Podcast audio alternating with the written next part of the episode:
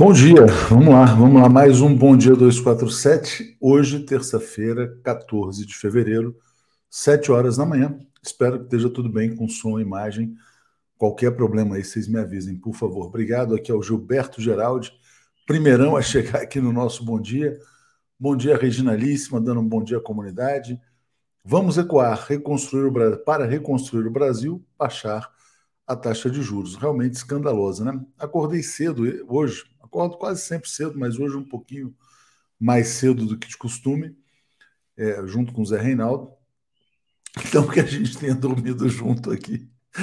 Mas escutei a entrevista do Banco Central, do Roberto Campos Neto, presidente do Banco Central.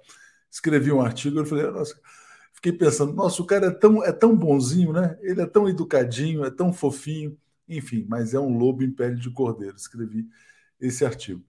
Paulo César dizendo: Banco Central nas mãos dos banqueiros, rentistas, extrema-direita, da mídia de cabresto e outros chupins, não permite que Lula implante a política de reconstrução do Brasil. Né? Bom dia, Brasil, diz aqui Ana Petri. Bom, vamos lá. Roberto Campos Neto no Roda Viva. Primeiro ponto: só tinha amiguinho. Só tinha amiguinho ali participando da entrevista. Foi tratado a pão de ló, não teve uma pergunta difícil a única pergunta difícil, olha, por que, que você usou a camisa da seleção brasileira, né? Ninguém perguntou sobre a baixíssima renda dos brasileiros, ninguém perguntou sobre o nível de desemprego, ninguém perguntou sobre as relações perigosas dele com os banqueiros privados e ninguém perguntou, evidentemente, sobre o dinheiro que ele mantém em paraísos fiscais, o que por si só já seria um escândalo. E ninguém perguntou sobre esse número que eu vou mostrar aqui agora, da coluna do Jefferson Miola, que eu recomendo muito. Só nesse ano, os juros do Banco Central vão custar 203 bilhões a mais para o Tesouro Nacional. Para vocês verem, né? O Brasil gastou 448 bilhões com juros em 2021, 586 bilhões com juros em 2022 e pode gastar, se essa taxa for mantida, 790 bilhões de reais. É mais ou menos metade do que o Brasil arrecada só para pagar o serviço da taxa de juros. Acho que é mais da metade, inclusive. Depois eu vou checar esses dados aí. É mais de 10% do PIB brasileiro, né? Quer dizer, é uma situação realmente escandalosa, né? Essa situação. E, evidentemente, que isso inviabiliza o crescimento econômico e transfere renda da sociedade brasileira para os poupadores, para os rentistas, né? É, e vamos usar a palavra certa, né? Porque poupador é uma coisa, poupador é o cara que rende, guarda lá o seu dinheirinho para ter uma reserva no final, mas o dinheiro ganha com trabalho. Né? Essa questão de você dobrar o capital a cada cinco anos realmente é um escândalo, né? E isso, evidentemente, inviabiliza qualquer perspectiva de crescimento econômico. Agora, o que, que eu acho que foi mais importante também nessa, é, nessa entrevista? É você perceber o seguinte, quer dizer, embora ele diga, não, eu quero fazer amigos no governo tal, ele se mantém absolutamente inflexível, é contra a mudança na meta de inflação, é contra uh, qualquer revisão da taxa. Diz, não, estou disposto a conversar com a sociedade, mas não é para mudar, não. Ele quer conversar com a sociedade para convencer do alto da sua sabedoria, que aliás não cumpriu as metas, da sua arrogância, que os juros têm que ser mantidos como estão porque quem for contra é a favor da inflação, é mais ou menos isso. Quem é contra os juros altos é a favor da inflação. O André Lara Rezende concedeu mais uma entrevista. Falou ao jornal Valor Econômico. E ele falou o seguinte: olha, a taxa de juros do Brasil é o dobro da segunda maior do mundo. A segunda maior do mundo é do Chile e do México, que é de 4% real. A do Brasil é de 8% eh, em níveis reais. E o André Lara Rezende fez uma crítica ao Fernando Haddad. Fernando Haddad precisa tomar cuidado, precisa se ligar no que está acontecendo. O André Lara Rezende falou o seguinte: olha, é, esse estilo excessivamente cordial, conciliador do Haddad, está expondo o presidente Lula. O Lula está tendo que brigar com o Campos Neto porque o Fernando Haddad não está brigando. E ele meio que disse que a Simone Tebet é do outro lado, né? Quer dizer, então, é, ele foi, vamos dizer assim, tolerante com Haddad e nem tão tolerante assim com a Simone Tebet. Né? Então, uh, evidentemente, a gente vai ter uma situação em que o próprio Fernando Haddad vai começar a ser questionado. Por quê? Porque o governo tem que falar em crescimento econômico. O governo não foi eleito para ficar falando em reformas, em reforma tributária, em IVA, em isso e aquilo. Tem que falar em crescimento. Né? O Brasil está há seis anos sem crescer. É isso que tem, é isso que pode, inclusive, colocar pressão no Fernando Haddad. Né? Bom, dito isso, a gente evidentemente vai falar mais sobre o Roberto Campos Neto já já. Vamos trazer aqui o Zé Reinaldo Carvalho. O comentário de Zé Reinaldo. Bom dia, José Reinaldo Carvalho, tudo bem? Bom dia, Léo, tudo bem? Bom dia, comunidade. Tudo bem com a imagem hoje? Tudo tranquilo? Tá, tudo tranquilo, tá ótimo hoje. Interessante, cara, porque às vezes aqui, é, ontem, a conexão é a mesma velocidade e ontem estava mostrando aqui uh, que tem um mostrador de conexão no próprio StreamYard. Ele parecia pequeno, né? Mostrava uma conexão fraca, que eu acho que era um problema do servidor aqui. Então hoje está tudo normal. Se der algum problema, vocês avisem. Zé, você assistiu o Roberto Campos Neto? O que, que você achou? Não, não assisti. Eu vi o noticiário hoje de manhã cedo, inclusive editamos matérias sobre o assunto. É, enfim, é um horário um pouco tardio para mim. Também, né? A gente, a gente é meio. A gente dorme cedo, né, Zé? A gente dorme cedo e acorda cedo também. Mas eu assisti hoje de manhã, até fiz um artigo, você, tava, você editou uma matéria, e a matéria que você editou é isso, quer dizer, ele mantém, na verdade, o seu compromisso com a recessão, né? na verdade. Ele está comprometido com a recessão. Exato. Ele está boicotando o crescimento do Brasil e boicotar o crescimento é boicotar o desenvolvimento nacional e a aquisição de direitos pelo povo, a aplicação de políticas públicas, que é o compromisso fundamental do presidente Lula. O presidente Lula foi eleito para é, promover é, os direitos do povo, para resolver os problemas da população e para isso carece do crescimento econômico, do desenvolvimento nacional, e isso é um claro boicote por parte da banca, por parte do capital financeiro, do qual esse cidadão aí é um agente.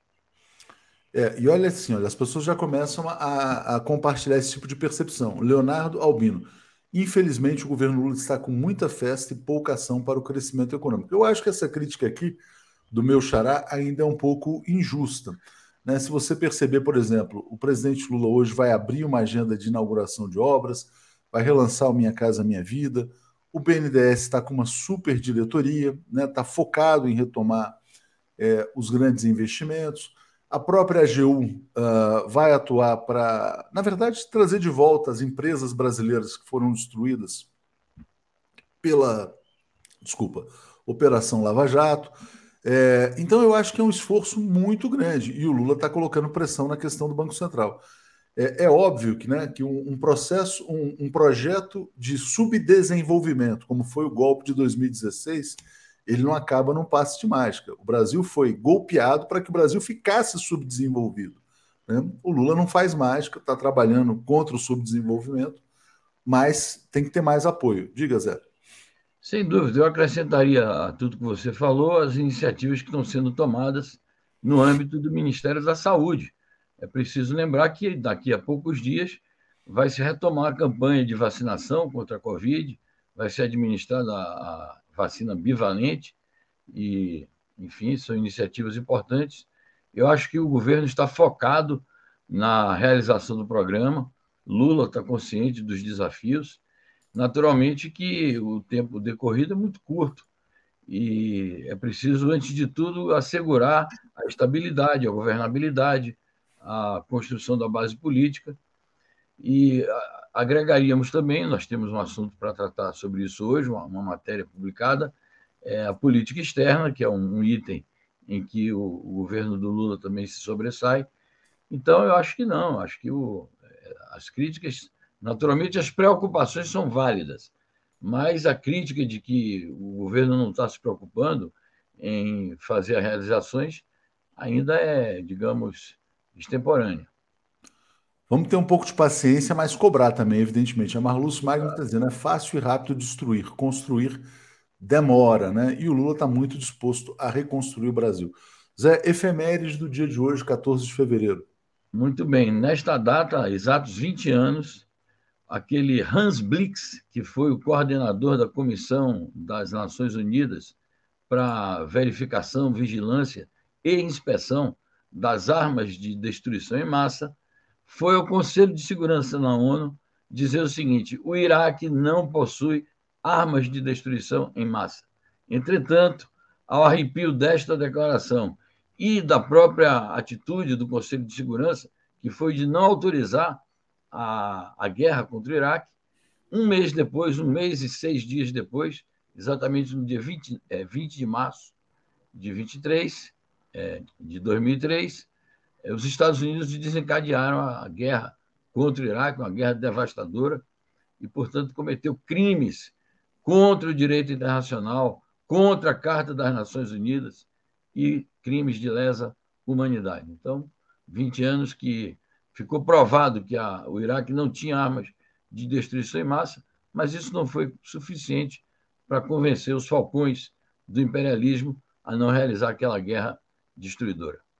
O que mostra, né, Zé, como o mundo é movido por fake news, né? A maior fake news de todos os tempos, uma das maiores, né? Tem várias na história, mas essa foi uma das maiores de todos os tempos para motivar uma, entre aspas, guerra ao terror, né? Uma outra grande fake news que vem sendo dita há muitos anos no Brasil é, é que a presidente Dilma Rousseff sofreu um impeachment quando ela sofreu um golpe de Estado. E ontem, o presidente Lula, no aniversário de 43 anos do Partido dos Trabalhadores, falou mais uma vez em golpe e eu vi vários tweets aí de jornalistas supostamente sérios, indignados com o fato de o presidente Lula buscar a verdade né, contra as fake news da imprensa brasileira. É, Gilberto dizendo assim, Zé, os Estados Unidos explodiram o Nord Stream 2 e, segundo Pepe, a Rússia retalhará em algum momento. Os OVNIs seriam o início dessa vingança? Vamos falar já já sobre os OVNIs, mas tem uma notícia importantíssima que a gente vai falar logo mais, né? Os Estados Unidos pediram pedindo para os seus cidadãos deixarem a Rússia. Então tem algo aí que pode estar perto de acontecer. É, e a Regina dizendo que o plano do golpe era trazer de volta o atraso. Zé, vou trazer a primeira notícia aqui sobre negociações de paz na Colômbia e passo para você falar sobre a importância disso. Colômbia e o Exército de Libertação Nacional iniciam segunda etapa das conversas no México. Notícia importantíssima, é um dos, uma das tarefas principais do presidente Gustavo Petro, é, concluir o processo de pacificação do país. Resta é, a assinatura de um acordo de paz com este Exército de Libertação Nacional. As conversações começaram bem na Venezuela, onde foi feita a primeira rodada. Agora está se iniciando a segunda rodada de conversações no México. Há grandes expectativas e esperanças de que o governo do Petro vai conseguir um bom acordo e finalmente estabilizar o país depois de mais de 50 anos de uma guerra civil que envolveu as Farc e também esse Exército de Libertação Nacional. As Farc foram pacificadas, se transformaram em partido político, estão atuando no parlamento, depuseram as armas e falta agora concluir esse entendimento com o LN. Eu acho que o governo vai obter êxito isso vai ser muito positivo para a Colômbia e a América Latina. Certamente. É, o Ramon Mendonça está dizendo assim: o Nord Stream 2 demonstra que a Terceira Guerra Mundial está em curso. Tem um intelectual francês, é, o Emmanuel Todd, que previu o colapso da União Soviética e depois e prevê já há algum tempo o colapso do imperialismo também, está dizendo que a, a Terceira Guerra Mundial já começou, né? Então, importante esse alerta aí feito pelo Ramon também. Zé, vamos trazer então aqui a notícia sobre Palestina condenando Israel por reconhecer novos assentamentos, né? É, vamos lá, é mais um desafio ao direito internacional que vai acontecendo, né? Diga. Exatamente, porque os assentamentos na Cisjordânia são ilegais e agora, com o novo governo de extrema-direita, mais uma vez conduzido pelo Benjamin Netanyahu, Israel é, retoma esta prática, que na verdade nunca é, deixou de, de, praticar isto, né? mas retoma de maneira mais intensa, é, autorizou a construção de nove novos assentamentos, e isso tem motivado o protesto veemente da Autoridade Nacional Palestina, que não teve papas na língua, dizendo que isso aqui é um crime contra o povo palestino, contra a sua autonomia, contra o plano é, legitimado pela comunidade internacional de transformar a Palestina num Estado livre, independente e soberano, e, naturalmente, denuncia também a Autoridade Nacional Palestina como um crime de lesa humanidade, porque isso faz parte de uma estratégia é, de extermínio étnico da nação palestina. Então, é um protesto veemente, justificado e que merece todo o apoio da comunidade internacional, é, a posição da Autoridade Nacional Palestina. Certamente. Bom, o Gabinete do Amor aqui dizendo, ó, impeachment sem crime é golpe, e o impeachment foi assinado pelo Eduardo Cunha, preso preventivamente porque usava o cargo em benefício próprio. Ronaldo Barbosa, é preciso que movimentos sociais convoquem um grande movimento de apoio a Lula e contra a política de juros do Banco Central. É, Zé, falando ainda sobre a questão Oriente Médio, deixa eu trazer aqui uma notícia. A China anunciando a visita do presidente iraniano, né? O, iraniano, o Irã vai conseguindo contornar as sanções, tem parceria estratégica é, com a Rússia, com a China, gostaria de entrar nos BRICS também. Então, passo para você falar sobre Irã e China. Ah, e tem aquela. É, como é que foi? Teve uma parceria de longo prazo, né? Irã e China também, se eu não me engano. Exatamente. Bom, a, a viagem começa hoje, 14 de fevereiro, deve durar dois, três dias. Uma iniciativa diplomática importante, corajosa, do presidente Xi Jinping, que vai receber o Ebrahim Raisi, que é o presidente do Irã, é, sinaliza em várias direções essa visita. Primeiro, é de fato uma maneira de neutralizar é, as sanções estadunidenses contra o Irã. Segundo, é uma maneira do, da China consolidar a sua parceria estratégica com este país tão importante do Oriente Médio. Terceiro, é, consolida a presença da China na região do Oriente Médio, é, estimula naturalmente a candidatura do Irã a se tornar membro efetivo do BRICS e naturalmente que tudo isso se insere numa estratégia que é uma estratégia de longo prazo de construção do mundo é, multipolar. O acordo, a parceria estratégica do Irã com a China, que foi assinada há três, quatro anos, nós comentamos bastante aqui, é um acordo que tem uma repercussão extraordinária no plano econômico do Oriente Médio, que vai naturalmente incrementar a economia iraniana no marco daquela grande iniciativa chinesa, que por sinal faz 10 anos este ano, a iniciativa Um Cinturão, uma Rota da Seda, lá para outubro, a China vai estar comemorando 10 anos dessa iniciativa do Xi Jinping. Então, sobre todos os aspectos que se analise, a parceria estratégica China e Irã tem uma grande importância, não só no âmbito bilateral, como no âmbito é, mundial. Muito bom. Muito obrigado aqui a Cristina França, nossa nova assinante, e a Andréia Matos dizendo: ó, hoje teremos ato das centrais sindicais, 11 horas, em frente à sede do Banco Central do Rio e São Paulo. Né?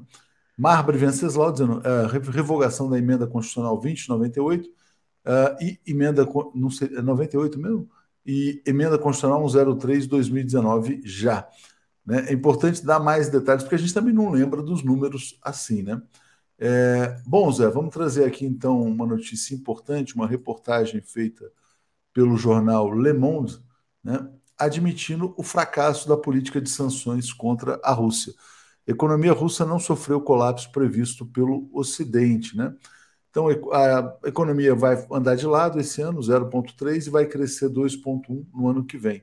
Ou seja, a Rússia encontrou um caminho para viver sem estar uh, tá conectada ao sistema ocidental. Perfeito. É destacável o fato de que é o Le Monde, um importante jornal francês e ocidental, de uma maneira geral, que está destacando as informações. É, ele diz claramente isso, que aquela previsão catastrófica de que a, a Rússia iria ter uma brutal recessão de mais de 8,5% no ano passado, não se confirmou. Houve uma recessão, mas muito menor, aí por volta dos 2%. Este ano, como você diz, vai andar um pouco de lado, mas ainda assim vai registrar um crescimento de 1, alguma coisa por cento e prepara-se um crescimento para 24 e 25. O importante aqui é o que está destacado no título da matéria o, a Rússia não sofreu o colapso previsto pelo Ocidente, isso quem diz é um órgão é, da mídia ocidental. Isto tem uma grande importância porque não se trata apenas do crescimento econômico da Rússia, é, se trata também de que o comércio internacional da Rússia, a inserção mundial da Rússia na economia global, ela aumentou, as parcerias estratégicas no plano comercial e econômico aumentaram, é, nomeadamente com a China, com o Irã, mesmo aqui com países da América Latina, com países do Oriente Médio, de uma maneira geral, com países da África. Então, em que pese as dificuldades, que são reais, não se pode escamotear, a Rússia sobrevive, se mantém e desmente todas as previsões e manobras das potências ocidentais. Bom, Zé, vamos trazer agora uma declaração da Maria Zakharova, né, eh, que é porta-voz da chancelaria russa, dizendo que as ambições dos Estados Unidos levaram à destruição da Ucrânia com enorme perda de vidas. Acabei de ver uma notícia que a gente não publicou ainda. O FMI está propondo uma ajuda de 40 bilhões de dólares para a Ucrânia, né? Uma economia que está sucateada, evidentemente, é da Ucrânia e precisa de apoio do Fundo Monetário Internacional, porque foi completamente destruída. Então, passo para você falar sobre as declarações da Zakharova. Muito bem. Todo, toda a tragédia nacional que a Ucrânia está vivendo é decorrente das suas atitudes imprudentes, da sua política é, completamente errada, que a Ucrânia vem seguindo já há muito tempo, mas principalmente desde 2014, quando houve um golpe é, manipulado pela União Europeia, pelos Estados Unidos, pelos países da OTAN, e colocou a Ucrânia como bucha de canhão de enfrentamento do Ocidente contra a Rússia. É, o Ocidente, chamado coletivo, as potências imperialistas ocidentais, é, consideraram que iriam, através da Ucrânia, destruir a Rússia, mas a senhora Maria Zaharova está chamando a atenção para exatamente o contrário. Quem está sendo destruída é a Ucrânia. Ontem mesmo, James Stoltenberg veio a público dizer estão faltando munições na Ucrânia, por isso que eles andaram pedindo também munições. Ainda bem que o Brasil não mandou, né? Exatamente. Eles vieram pedir ao Lula e o Lula disse de jeito nenhum, nós não estamos aqui para nos envolver diretamente com a guerra.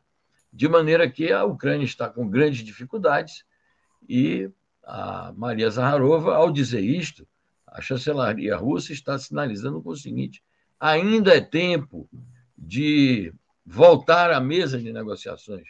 A Rússia está disposta a fazer conversações, desde que, naturalmente, essas conversações tenham um ponto de partida realista. Não pode ser o que querem as potências imperialistas de dizer, não, a Rússia tem que abrir mão de tudo que fez, de todos os territórios que está ocupando desde o início da operação militar especial. Então, se houver bases realistas, a Rússia está disposta a fazer um bom acordo, é, alcançar pelo menos o cessar-fogo, mas eu diria que se pode alcançar mesmo ainda mais. O problema é que o Ocidente não quer. Eles querem utilizar a guerra da Ucrânia como um ponto de partida para o enfraquecimento estratégico da Rússia. Obrigado, Zé. Muito obrigado aqui. A Ana Terezinha Souza, né? Os assinantes são muito importantes para a gente manter e expandir a nossa equipe, como a gente anunciou ontem com a chegada, agora fixo, né? Do correspondente nos Estados Unidos, Pedro Paiva. Valeu, Ana. Obrigado. Ricardo Marinho dizendo: Lara Rezende tem razão. Haddad não vai se opor ao mercado e pode ser um grande atraso ao governo. Nunca me inspirou confiança representando o povo. Né? Então, Haddad está aí sendo pressionado a encontrar resultados. Né? Zé, vamos botar aqui mais uma notícia, aquela que a gente já mencionou. O que está por trás disso aqui? Ó? Embaixada dos Estados Unidos na Rússia pede para americanos saírem imediatamente do país. Os Estados Unidos podem atacar a Rússia? Será que vai acontecer alguma coisa? Bom, a, advertência, o aviso que a embaixada fez é, é, é inespecífica, né? Essa advertência. Eles não disseram exatamente o que é que pode acontecer.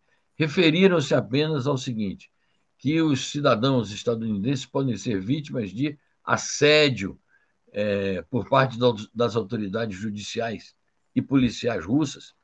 É, os cidadãos podem ser, eles dizem, sequestrados, podem ser alvo de operações é, policiais. E nisto, a embaixada estadunidense foi secundada pela da França na Bielorrússia, advertindo para o mesmo perigo. Então, é, eu acho que isso é inespecífico, isso não é tão claro, mas eles sinalizam nesse sentido. Eu acho que eles estão percebendo que está em curso a preparação de uma grande ofensiva russa. Os russos podem, de fato, estar em vias, agora que vai completar um ano da operação militar especial. Naturalmente, não vamos fazer previsões, mas a Rússia pode estar em vias de realizar uma grande operação, e isso, naturalmente, a embaixada estadunidense em Moscou está temerosa de que é, essa ofensiva russa tenha também esse tipo de consequência que eles estão falando, naturalmente, por quê? Porque a Rússia está lá cheia de espiões estadunidenses. A embaixada estadunidense é um vale-acolto de espionagem contra é, a Rússia. Assim como o, a França falou, ah, os nossos cidadãos também na Bielorrússia, é porque lá também a Bielorrússia é alvo de ações subversivas por parte de determinadas é, legações é, diplomáticas. Então, é um assunto que pode tensionar bem as relações com a Europa e os Estados Unidos nos próximos dias. Obrigado aqui ao Vicente Almeida, está nos apoiando aqui também.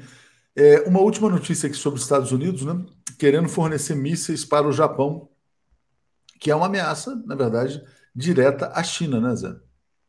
Exatamente, isso é gravíssimo, é, é uma ameaça à China, não deixa de ser também uma ameaça à Rússia, à Coreia do Norte, eles que cada vez que a Coreia do Norte faz alguma experimentação é, de mísseis, ficam todos oriçados e dizem novas sanções, vamos para cima do regime do Kim Jong-un, etc.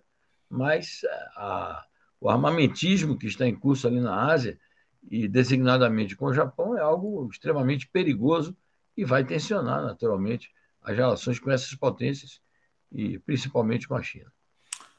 Zé, olha que linda mensagem aqui, ó. Vicente Almeida, de Uberaba, Minas Gerais, hoje completando 80 anos de idade, saudando a nossa combativa equipe aqui no 247. Parabéns ao Vicente. Balões aqui de aniversário, viva o Vicente. Fala, Zé. Parabéns ao nosso companheiro Vicente Almeida, de Uberaba. Muitos anos de vida, saúde, força e obrigadíssimo pelo acompanhamento e o seu apoio. Obrigado pela audiência.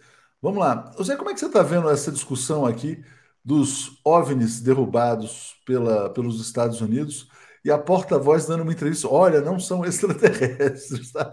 A gente está vivendo uma realidade meio surreal, né? Mas diga lá. Bom, existe aí, naturalmente, com a guerra de informações e de narrativas, como se diz, em torno da questão da espionagem, Ainda hoje, nós publicamos uma matéria do porta-voz da chancelaria chinesa acusando é, os Estados Unidos de praticarem espionagem através desses mecanismos dos balões contra a China e outros países. Agora, francamente, essa questão da Casa Branca vem a público dizer que os OVNIs não são extraterrestres. em plena segunda década, terceira década do século XXI. Isso só não me surpreende, Léo, porque os Estados Unidos são o país do negacionismo, haja vista toda aquela movimentação massiva é, relativamente às vacinas.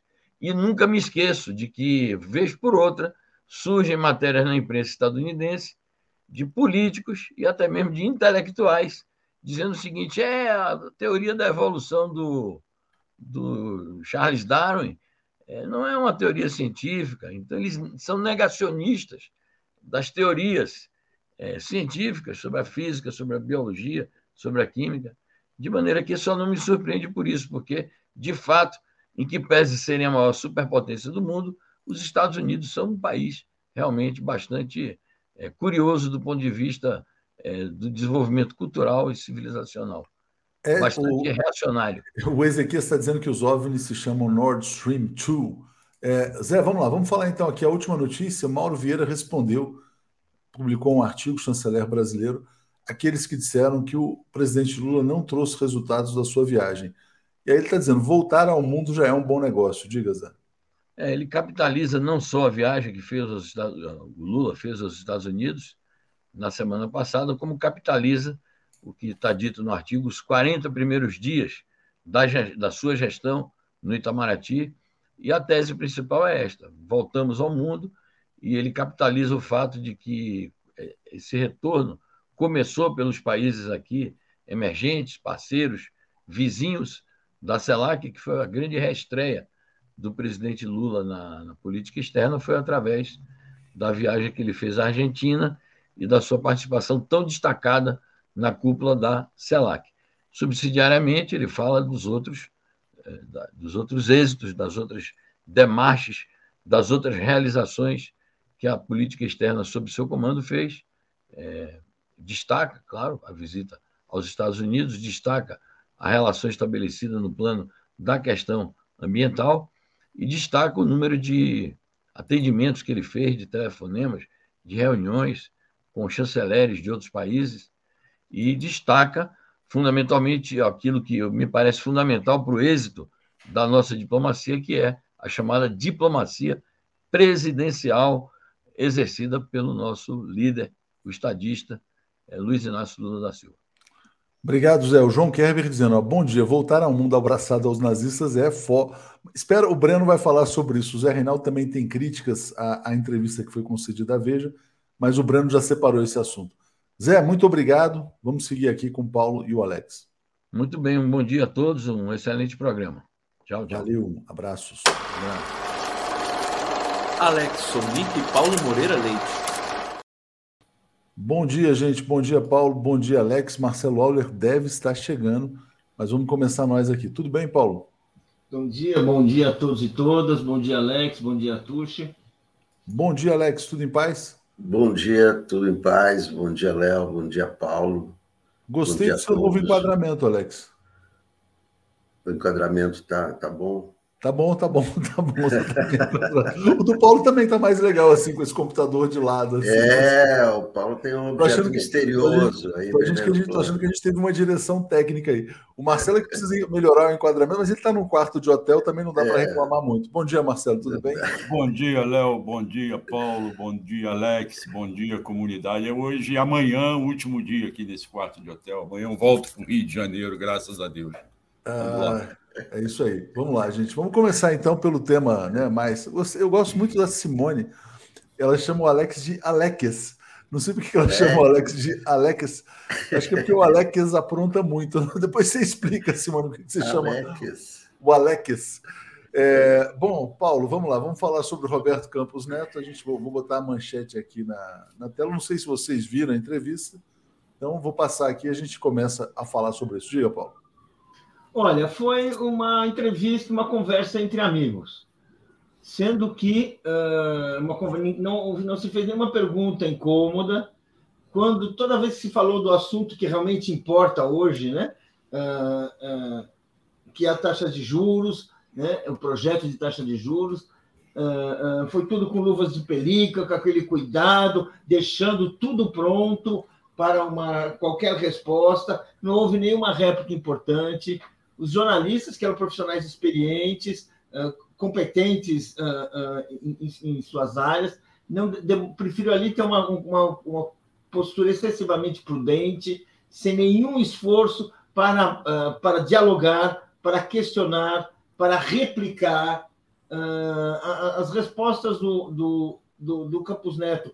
Primeiro, algumas perguntas ele fugiu, né? Quando foi perguntado, era uma pergunta, foi observado, né, uma questão importante, dele ter ido votar com a camisa amarela. Ele deu uma engasgada, uma engolida ali. Eu não sei direito qual foi a resposta dele, mas o fato é que ninguém, ninguém voltou ao assunto, que é, vamos dizer assim, uma demonstração de um partidarismo absurdo para que ocupa um cargo, vamos dizer assim, se tem algum cargo que, em teoria, é absolutamente republicano, é a presidência do Banco Central. E ele ficou ali sem ser questionado, sem ser assim, sem nada. E a postura dele, que era assim uma, uma conhecida, previsível ladainha em defesa uh, uh, da, da taxa de juros, não houve nenhuma, nenhuma crítica, assim, nenhum exemplo histórico, nenhuma contradição. Desculpem, são profissionais ali absolutamente, uh, muitos deles competentes, conhecem o riscado, mas ali fizeram um papel que não foi um bom papel diante de uma situação que é realmente uma situação dramática num país assim que está, mais uma vez, correndo um risco de ficar assim, parado, embaçado na história. É, o Campos Neto ele falou, quando ele foi questionado sobre essa questão da camisa amarela, não, estamos ainda todos aprendendo a como conviver com a autonomia tal. Teve um jornalista, só já te passo, Marcelo, um jornalista do Valor, que não é que fizeram um mau papel, ele falou, ele falou assim: ó, o Lula não quer aceitar que tem que retrair a atividade econômica para controlar a inflação. O Brasil está crescendo zero e o cara quer retrair a atividade econômica. Fala, Marcelo, você queria complementar? Deixa eu... Não, não, não, eu vou, eu vou trazer uma outra novidade aqui rapidinho, porque eu acabo de saber. Sexta operação Lesa Pátria, que a Polícia Federal está deflagrando agora de manhã, oito mandados de prisão, 13 de busca e apreensão, todos do Supremo, do ministro Alexandre de Moraes, Goiás, Minas Gerais, Paraná, Sergipe e São Paulo. Atrás, como sempre, de quem participou, quem financiou e quem promoveu os atos de vandalismo. Eu já passei lá para os nossos editores por, por ir no site. Só para atualizar aqui. Não, obrigado, Marcelo, importante.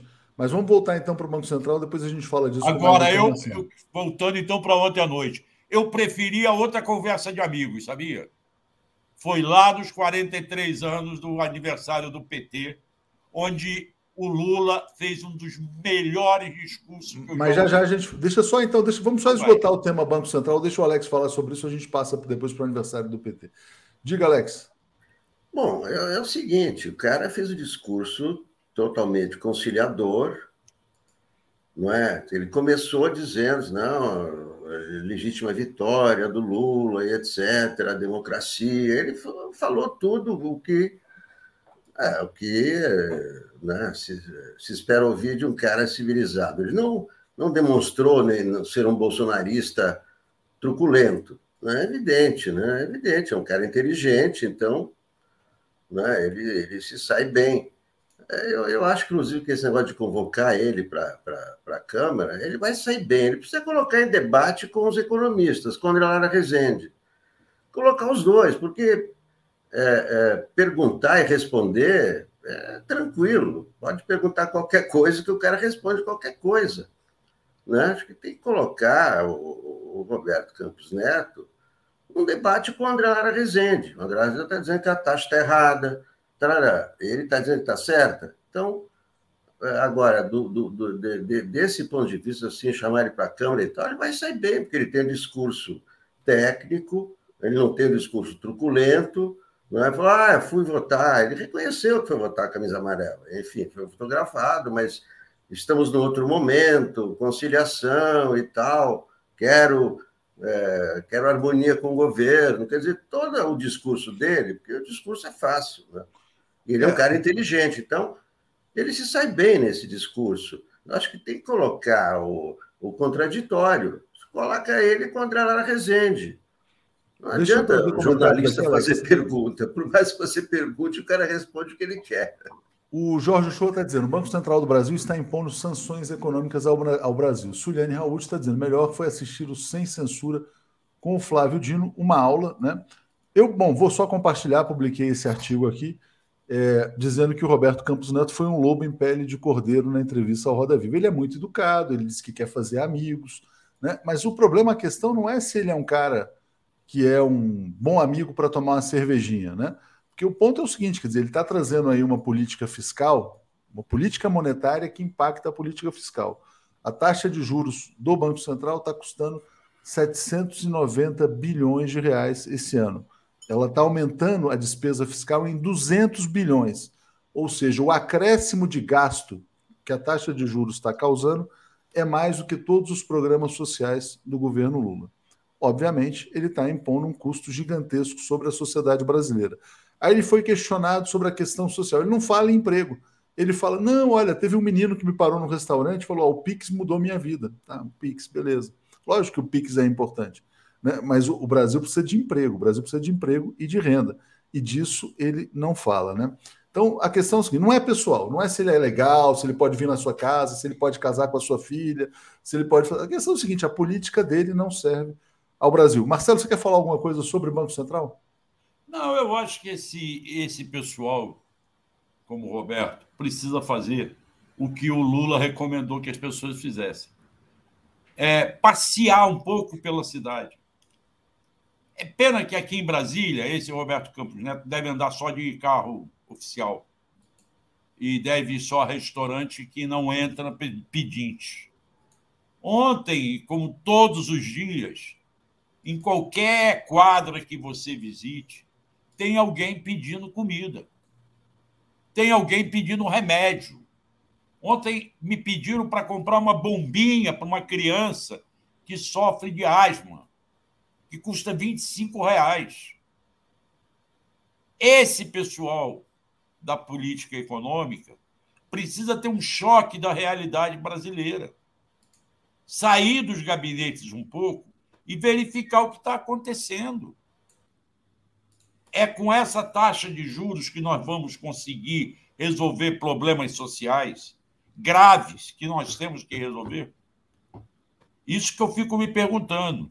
Não adianta ficar nesse discurso de que a inflação é isso, a inflação é aquilo, é, a demanda, não sei o quê. A demanda hoje é você fazer uma parte da população sobreviver. Uma população que está morando na rua. É essa pessoa que me pediu uma bombinha ontem. Eu estava até com xixo ontem à noite, quando aconteceu isso. Essa pessoa mora debaixo de uma lona de plástico, num gramado desse, dessas vias aqui de Brasília. E essa realidade é que esse pessoal precisa ter. Acho que está faltando o, isso. O presidente Lula, Marcelo, ele se emocionou ontem no aniversário de 43 anos do PT e ele falou que ele não esqueceu de onde veio, né? que ele ainda é aquele cara que se lembra que só foi comer pão pela primeira vez aos Chorou várias vezes, chorou, chorou em vários vezes, né? momentos. Né? Exatamente. Chorou e levou muita gente ao choro, Opa, inclusive. Deixa eu falar, eu fazer um comentário, peraí. Já te passo, Paulo. Só, só o seguinte, só sobre o Campos Neto Jorge dizendo, ó, bagre ensaboado, tem que dar, não chega para lá.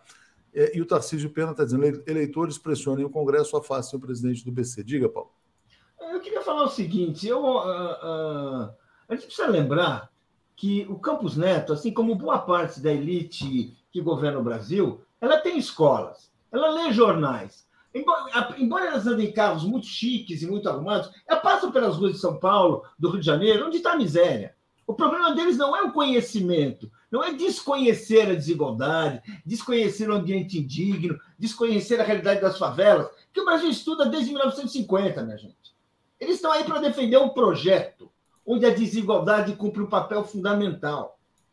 O, o, o projeto do Bolsonaro, que é o projeto que o, uh, o Campos Neto levou para a, o Banco Central e onde ele, vai, onde ele vai trabalhar por isso, é o projeto onde a desigualdade é sua peça fundamental. A miséria é parte desse projeto. Esse projeto não é contra a desigualdade, não visa, não visa uh, uh, uh, acabar com a miséria e nem ignora, porque sabe que está produzindo a miséria. Quem, quem, quem tem fortunas, quem recebe, acumula salários, bônus, como eles acumulam, sabe o país em que vive. Porque se não soubesse, eles estavam na Lua, eles não vivem na Lua, eles vivem nessa realidade perversa. É por isso que eles possuem, pro, pro, promovem golpes de Estado quando é possível, é por isso que quando eles uh, sofrem derrotas, eles procuram gente de permanecer agarrados a seus cargos, como está fazendo o Campos Neto, porque tudo isso é para quê? Para preservar a miséria, que é base da sua riqueza. É esse o projeto, gente. Eles têm um projeto de reproduzir a miséria. O projeto deles não é derrotar a miséria, não é limpar a miséria. Porque se fosse isso, meu amigo, temos um século fazendo isso. O que, que, é isso, gente? Não é. Eles sabem o que está acontecendo, sabem o país que vivem, não precisam ter contato porque eles, eles, eles não querem. O que eles querem é permanecer, preservar seus privilégios bilionários num país onde a maioria vive aí nessas condições que todos nós sabemos. Bom, isso aqui é a evolução dos gastos com juros da dívida interna, né? Então, no governo Dilma, né? É, tá aqui, ó, o Brasil gastava 200 bilhões, 240 bilhões, em 2014 300 bilhões, porque teve uma alta da taxa dos juros. É, bom, golpe de Estado foi uma situação atípica, 2015, 2016 com Temer, o Brasil gastava 400 bilhões. Aí o Roberto Campos trouxe a taxa de juros para muita gente artificialmente para 3% e a despesa caiu para 300 bilhões e voltou a crescer. Então, o Brasil está caminhando para gastar 800 bilhões de reais com taxa de juros. É obviamente é, é ridículo, né? Um Estado que gasta toda a sua receita para pagar juros da dívida interna. Mas eu queria entrar num tema político, Alex. Você mencionou o Lara Rezende, e o Lara Rezende ele fez uma crítica direta ao Fernando Haddad. Ele falou o seguinte: olha, o estilo conciliador do Haddad está expondo o presidente Lula. O Lula está tendo que brigar porque o Haddad não enfrentou a arrogância do Banco Central. O Lara Rezende ele está lá no núcleo estratégico do BNDES. Já tem muita gente dizendo que tem aí uma briga no governo, né? Mercadante Haddad, Lara Rezende Haddad. O ponto é o seguinte: quer dizer, o Haddad começa a ser questionado. Vou botar aqui rapidamente a coluna da Eliane Cantanhede, né? Está aqui, ó, ela diz assim: além do presidente do BC, os juros e a meta, a, a, a, os juros e a meta de inflação empurram Haddad para o alvo. O Haddad está virando um alvo, Alex Sonic? Bom, é, brigas, brigas no governo, isso é normal. Né? Algumas vêm à tona, mas é, a briga é, é diária. E é, não é porque cada um ali está querendo, né? Então, claro que o objetivo é um só, né? É o país crescer e tal. Porque tudo isso nós estamos vendo, nós estamos em, em, no início de fevereiro, tudo isso é consequência do governo Bolsonaro. Essa taxa de juro e tal é o desastre Bolsonaro. Não tem governo Lula antes de seis meses, nós não vamos ver é, é, é, resultados econômicos do governo Lula antes de seis meses. Tudo isso é o desastre Bolsonaro. Né? Se, se você, você verificar essa taxa Selic dos últimos 20 anos, a média dos últimos 20 anos é de 14%. Né? Uma taxa altíssima. Então, nós tivemos quatro presidentes de Banco Central desde é, 2003. Né?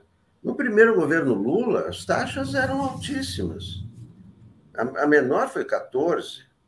Né? Isso com Henrique Meirelles. Depois então, é, esse, esse, esse problema da, da taxa Selic é um, é um problema difícil, não é uma coisa fácil, né? não é uma coisa simples. E é claro que está altíssimo, e quanto mais alto, mais o governo paga, porque é a grana que o governo paga pelos títulos da dívida pública. Quem, quem dá dinheiro para o governo? São os bancos. Dá, não. É, quem empresta ao governo? São os bancos. Então, é evidente que quanto mais os juros, mais o, mais o governo está gastando. E esse que o Lula quer evitar. É isso que o Haddad deveria evitar, né? Se quanto menor os juros, menos o governo gasta com isso, mais gasta com o social, que é o, é, que, que, é o, que é o que precisa ser feito, né? Então é o seguinte, quer dizer, o, o Haddad é um, é um cara que né, é, não tem essa experiência toda né, nesse, né, nesse campo e já começa a apanhar. Né? Né? Isso aí, quando ele foi escolhido, é, era a minha dúvida. Será que o Haddad, um cara inteligentíssimo, um cara bem qualificado, sério, tem todas as qualidades, mas nunca mexeu com esse negócio? Tem um ponto interessante, Alex. É, vou passar para o Paulo e para o Alex também, e, e para o Marcelo, sobre essa questão do Haddad. Ontem eu entrevistei o Paulo Nogueira Batista Júnior, ele disse: ó, o Haddad pode estar sendo empurrado para uma, uma trama aí que da qual ele não vai eh, conseguir sair. Ele fica nessa coisa de reforma tributária, ele e a Simone Tebet, inclusive, que a Simone Tebet falou que a bala de prata do Brasil é a reforma tributária. O Paulo Nogueira falou: eles vão cair na mão do Arthur Lira, isso aí é um nó sem fundo, isso não vai gerar resultado algum. E aí vão ficar dizendo: ah, não tiveram resultado, o Brasil não andou de lado, não tem ninguém falando em crescimento e aí daqui a pouco a gente tem as, os números saindo. Ah, o Brasil cresceu zero no primeiro trimestre, afundou um, afundou dois, afundou. Essa conta vai chegar. É, Marcelo, eu sei que você fala também com a Simone Tebet, ela falou sobre isso, reforma tributária. Né? Eu acho que, na verdade, é uma. É, é um foco muito restrito né, para um país que está estagnado. Diga, Marcelo. Olha, eu falei, tive com ela uma vez, agora recentemente, mas ela está preocupada com essa questão do, do Banco Central. Ela teve uma conversa de duas horas e meia. O Haddad ficou sem falar com o Roberto Campos né? um tempo. E a Simone foi e levou um recado. Foi quando ela disse: Ó, eu sou a favor da autonomia do Banco Central, mas sou contra essa taxa de juros. Acho que não é só para o monetário que vocês têm que olhar, vocês têm que olhar para tudo, para a questão fiscal, para todo o resto deu esse recado lá a ele. Isso saiu, inclusive, em outras colunas aí. Ela guardou meio que segredo dessa conversa, mas acabou vazando que ela conversou. Eu não acho, vocês vão me desculpar, que haja um jogo do Haddad diferente do Lula. Eu acho que tem um certo acerto. O Lula bate, cobra, Haddad e Simone preparam um terreno. Eu já falei aqui, já escrevi sobre isso no 247. Não há uma expectativa de derrubar a autonomia do Banco Central, porque não passa nesse Congresso isso, e muito menos da queda do Roberto Campos Neto. Eles não jogam com essa queda, porque sabem que vai ser difícil substituir também com esse Senado que está aí. Então, eles estão trabalhando que baixar os juros na marra.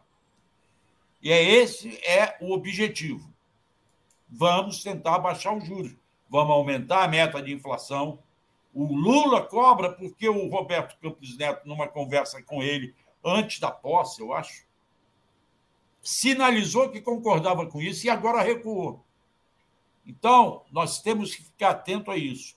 Eu não vou entrar nesse jogo de que o Haddad está fazendo um, um, papel, o Lula tá contra o Lula, o Lula está empurrando o Haddad. Eu acho que estão jogando em time. É, não sei não, Marcelo. Acho que as coisas estão assim. Acho que a impaciência do Lula está crescente. Eu vou trazer os comentários aqui, vou passar para o Paulo, trazendo o que a Gleise falou também ontem no aniversário do PT. Né? Clint está dizendo: há uma granada no bolso do Campos Neto, né? É, Tarcísio Pena, eleitores pressionem o Congresso, afastem o presidente do BC. É, Laura Lima, hoje, 12h30, ato pela baixa dos juros em Brasília, em frente ao Bacen. Júnior Ranieri, Paulo Moreira disse tudo. Isabel Reis, o presidente fez um colóquio flácido para acalentar bovinos, conversa mole para boi dormir. Jairo Costa, hoje manifestação em frente ao BC no Rio, às 11 horas. E o Luiz Hussein, quando vai se questionar a dívida pública, que já, já paga mais de 10 vezes. Sabe quando é que vão questionar a dívida pública? Quando o Brasil, quando ela, quando ela colapsar. Quando o Brasil não conseguir mais rolar, porque ela, ele multiplicou tanto a dívida interna que pode levar a um eventual até calote no futuro. Né? É uma política suicida, como disse o, Lauro, o Lara Rezende. É, Paulo, olha só, a Gleise falou isso aqui ontem no aniversário do PT. Ela disse: o BC corrobora com a mentira dos ricos e ela pregou um enfrentamento à mercadocracia. Né? Isso foi dito pela, pela Glaze. E aí vou botar o que disse o Camarote na Globo, que tem a ver com esse papo do Lara Rezende também.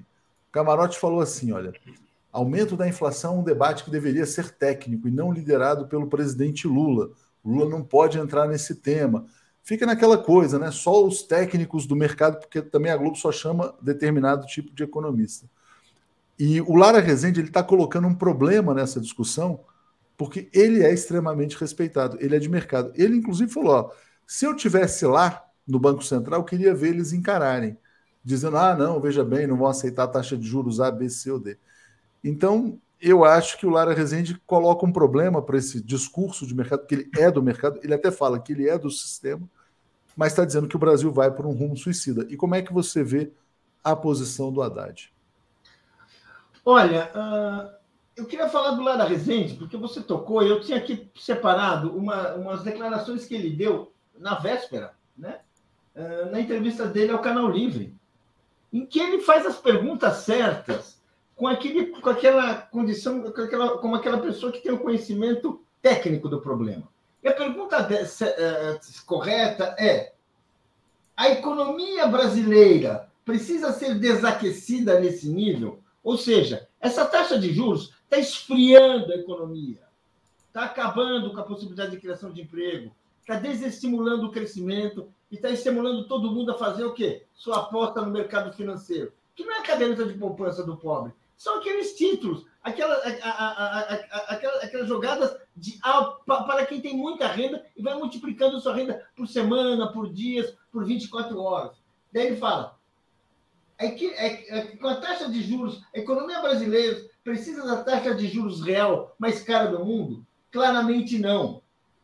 Ou seja, nós estamos aonde? Diz ele, nós estamos correndo o risco de uma recessão que pode ser muito séria. Ou seja, isso é quem. Gente, quando a gente fala de quem entende, a gente sabe de quem, então, de quem entende e que olha para o que é importante. O importante é emprego, o importante é evitar uma recessão. É nisso que nós estamos, nós estamos imbricados. A discussão é esse ponto, é esse horizonte. E quem está colocando isso é o Lara Rezende. Ou seja, é quem coloca a coisa no plano da vida real.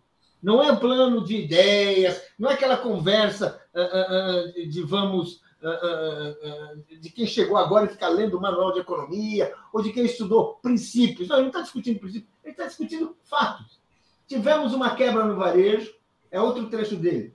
No caso das americanas e outras áreas desse setor enfrentam problemas. Os bancos retraíram. Paulo, você está congelando. Paulo. Recessão que pode ser muito séria. Gente, é esse. O nosso risco é esse. O, o debate é O Lula, vamos dizer assim, que, que certamente tomou posse com, uma, com uma, uma, uma, um projeto de crescimento, de retomar, corre o risco de começar o governo numa recessão em breve. A novidade pode ser uma recessão. Exatamente. É esse o alarme que está aqui colocado por quem conhece também esse assunto. É, e eu acho que tem que elogiar o Lara Rezende, né? Porque o Lara Rezende era um cara do mercado, ficou rico, ficou milionário, bilionário, mas está prestando um serviço público ao questionar esse absurdo aí no Brasil. É, a Lucinéia Rosa está dizendo: bom dia, falta o Haddad vir em rede nacional explicar sobre a autonomia do Banco Central e quanto os juros altos prejudicam o país. Leila Sodré, Atucho, o governo Lula precisa de atuação urgente da SECOM para dar visibilidade às ações de todos os ministérios. Cadê a SECOM? Bom, a gente tem que lembrar que a gente tem um mês e meio de governo, né? Hoje, o Hélio Doyle foi nomeado presidente da EBC, saiu no Diário Oficial a nomeação dele. Então, tem muita coisa, obviamente, que vai ser feita. Gilberto Maringoni no Twitter colocou assim: Roberto Campos Neto é educado, tem gestos contidos, fala baixo, tem aquela elegância anódina de burocrata criado à base de sucrilhos. Responde tudo, não diz nada e garante que vai tudo bem com os juros mais altos do mundo no Roda Viva. Mais altos do mundo no Roda Viva. Não há como a imprensa não adorar. Alex, vamos então comentar essa notícia trazida pelo Marcelo, né, que é a nova fase da Operação Lesa Pátria. Mais gente presa, tal, as coisas estão andando né, vai se cercando aí o terrorismo. É, o Bolsonaro está naquela coisa de volta ao Brasil, não volta ao Brasil, mas parece que essa página vai sendo virada também, né? Então, vamos falar a respeito disso. Diga, Alex. Não, isso aí é o, é, é o que tem que ser feito e está sendo feito, né? É, tem, pode não ser uma coisa perfeita, não vai se prender todo mundo e tal, mas tem, tem mil pessoas presas, então tem, tem é, contas congeladas. Né? Então, é, é também, estamos há, um mês. Né? E começa assim, começa prendendo os, os, os que foram lá e quebraram. Né? E depois né, vai, subir, vai STF e, e, tudo isso. Então, eu acho que isso aí é, é, é mais um mais um mais um motivo para que não acho que CPI, eh, a CPI vai investigar a mesma coisa que já está sendo investigado, né? Se houvesse algum relaxamento, né? se houvesse alguma, uh, algum sinal de que não, não, não, haverá punição e tal, mas não, o que, o que a gente está vendo é, é, é, a punição, né? é a punição e rápida, e rápida, porque aconteceu apenas um mês. Né? Então, acho que isso aí tem que ser é, vai prosseguir, evidentemente, e, e, vai e tem que escalar, e vai, vai chegar aos, né, ao escalão de cima, que todo mundo sabe quem é o escalão de cima. Né? Esperamos, né? Bom, o Ezequias dizendo ainda sobre o Banco Central que a cobrança pela picanha vai chegar, e o Ricardo Marinho está dizendo: quando o Lula estava preso, o Haddad mudou o programa quando assumiu a chapa e inseriu a autonomia do Banco Central. Ninguém cita esse fato. Eu não sabia disso, né? É, Marcelo, vamos lá. Vamos falar então sobre a Operação Lesa Pátria, nova fase. Diga lá. Verdade, Léo. É, tem algumas preocupações.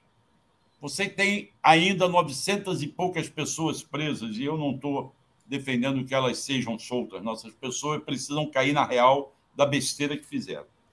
Mas o que se pergunta? Há um movimento da OAB para que essas pessoas saiam daqui de Brasília, que estão em dois presídios, o Coméia, as mulheres, e o Papuda, os homens, e sejam distribuídas para o sistema penitenciário de cada um dos seus estados.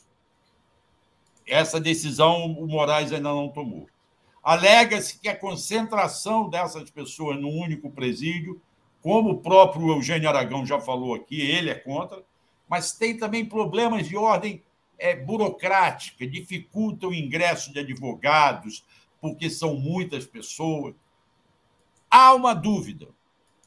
O Alexandre de Moraes, ao que parece, não quer repassar esses processos, embora sejam casos de pessoas que não têm direito a foro especial, ele não quer repassar para a Justiça Federal. Há uma discussão se deve ser mandada para a Justiça Federal de cada estado ou não.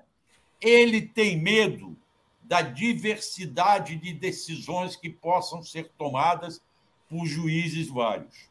Uns punindo mais, outros punindo menos, uns aliviando, outros não aliviando.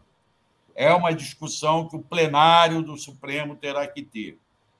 E há a questão maior, que eu acho que está clara e evidente, que é o envolvimento de pessoas do Exército. Há envolvimento de pessoas do Exército. O general comandante do Exército, Paiva, veio ontem a público dizer: não, todos serão punidos. Serão mesmo? Esta é uma dúvida. Nós vamos ficar no bagrinho. Está claro que o cara que quebrou o relógio precisa pagar pelo crime dele. O cara que, que foi lá e quebrou o vidro do Supremo. Agora, quem autorizou? Quem não tirou o acampamento do, dos quartéis generais? Quem insuflou? O capitão que, quando a PM chegou na rua, estava prendendo os caras que estavam fazendo baderna, um capitão do exército, não, aqui não pode prender, porque é área militar federal, e não era área militar federal, isso está nos relatórios. O, o, coronel que bateu boca com o PM dentro do Palácio do Planalto porque não queria deixar prender ali. Esses casos que dizem que a justiça militar está analisando é que geram dúvidas na cabeça de muitas pessoas. Paulo, eh, obrigado, Marcelo. Vamos falar então sobre essa nova fase dessa operação. E só um dado interessante também. Ontem o Marcelo trouxe uma informação importante, né? O Ibanez e o Luiz Estevão tentaram criar uma nova versão de que a culpa era do Flávio Dino, né? De tudo que aconteceu em Brasília. Enfim, no Congresso também, no Congresso também estão tentando criar isso. Isso, diga, Paulo.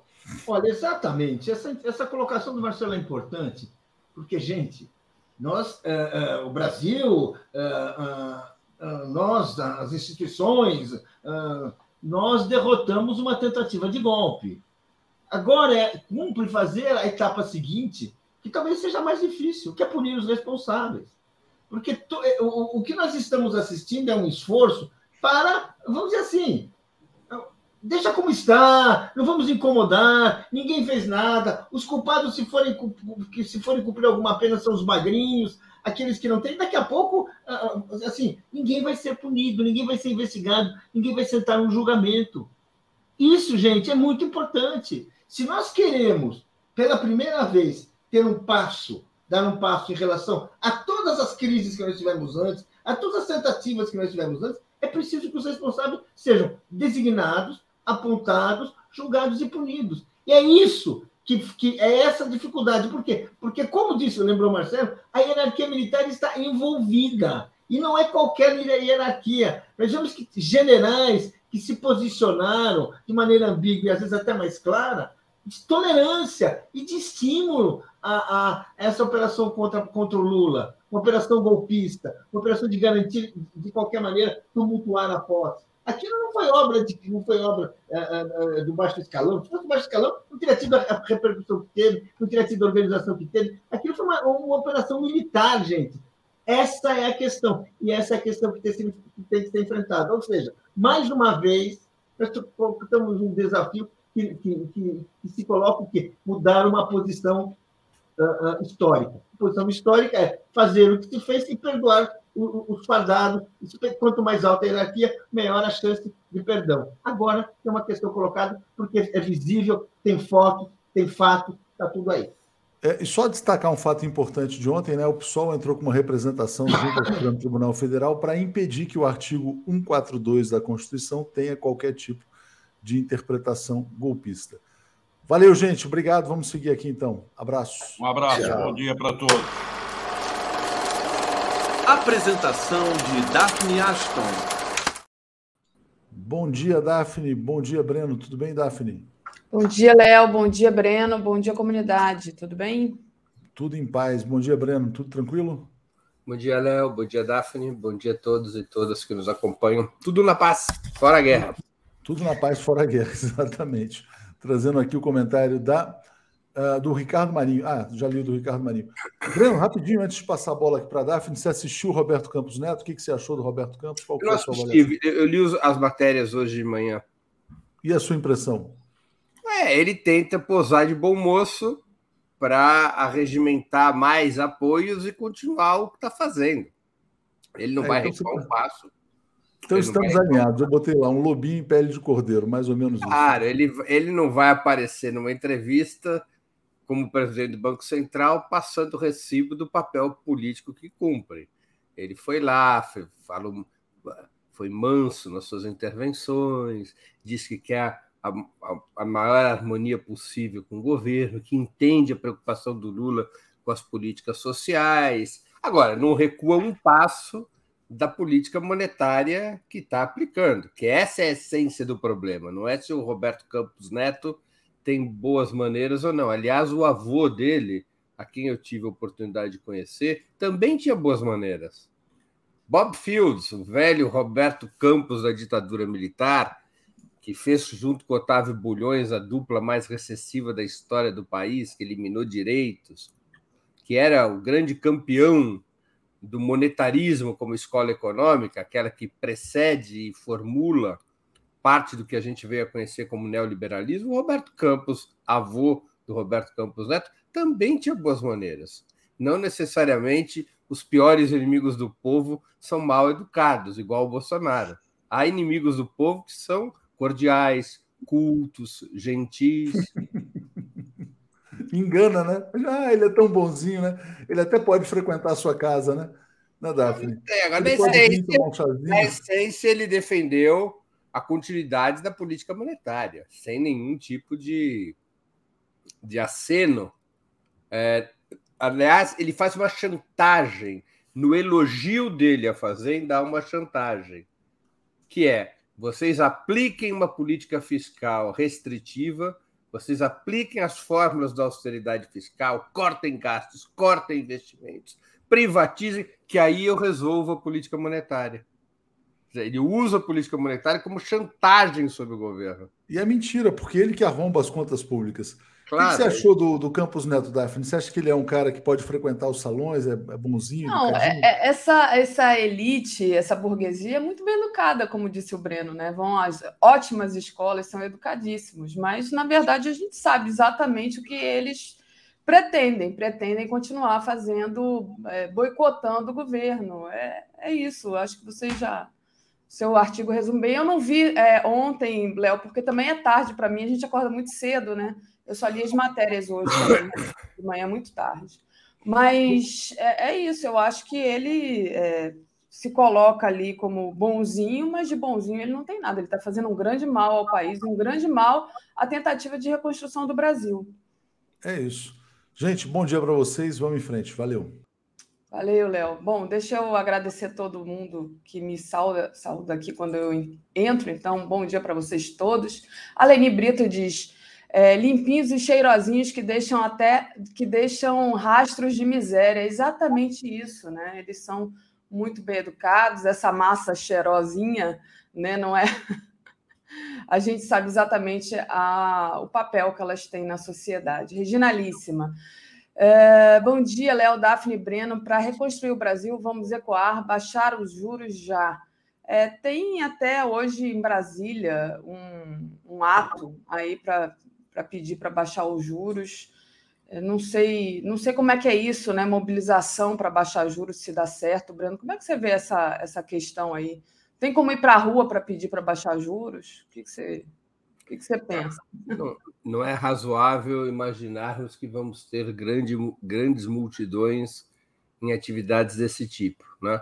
Agora, manter a pressão sobre o Banco Central, tornar pública cada vez mais pública essa questão, não recuar do debate, é, afrontar o ponto de vista do chamado mercado, que é representado pelo Banco Central, desgastar a ideia da independência do Banco Central, tudo isso vale a pena. Então, esses atos, embora venham a ser eventualmente pequenos, é, é um bom caminho. Agora, eu acho, Daphne, que tem uma questão da qual não se vai poder fugir. O governo não, é, não foi eleito presidente da República para ser comentarista da política. Você, comentarista, eu sou comentarista. O presidente da República, infelizmente, ele tem que resolver o problema. Ele não pode pura e simplesmente é, colocar um ponto de vista sobre o Banco Central. Ele vai ter que enfrentar o problema. E não vai ser simples enfrentar o problema. Ele vai ter que enfrentar o problema por um caminho ou por outro.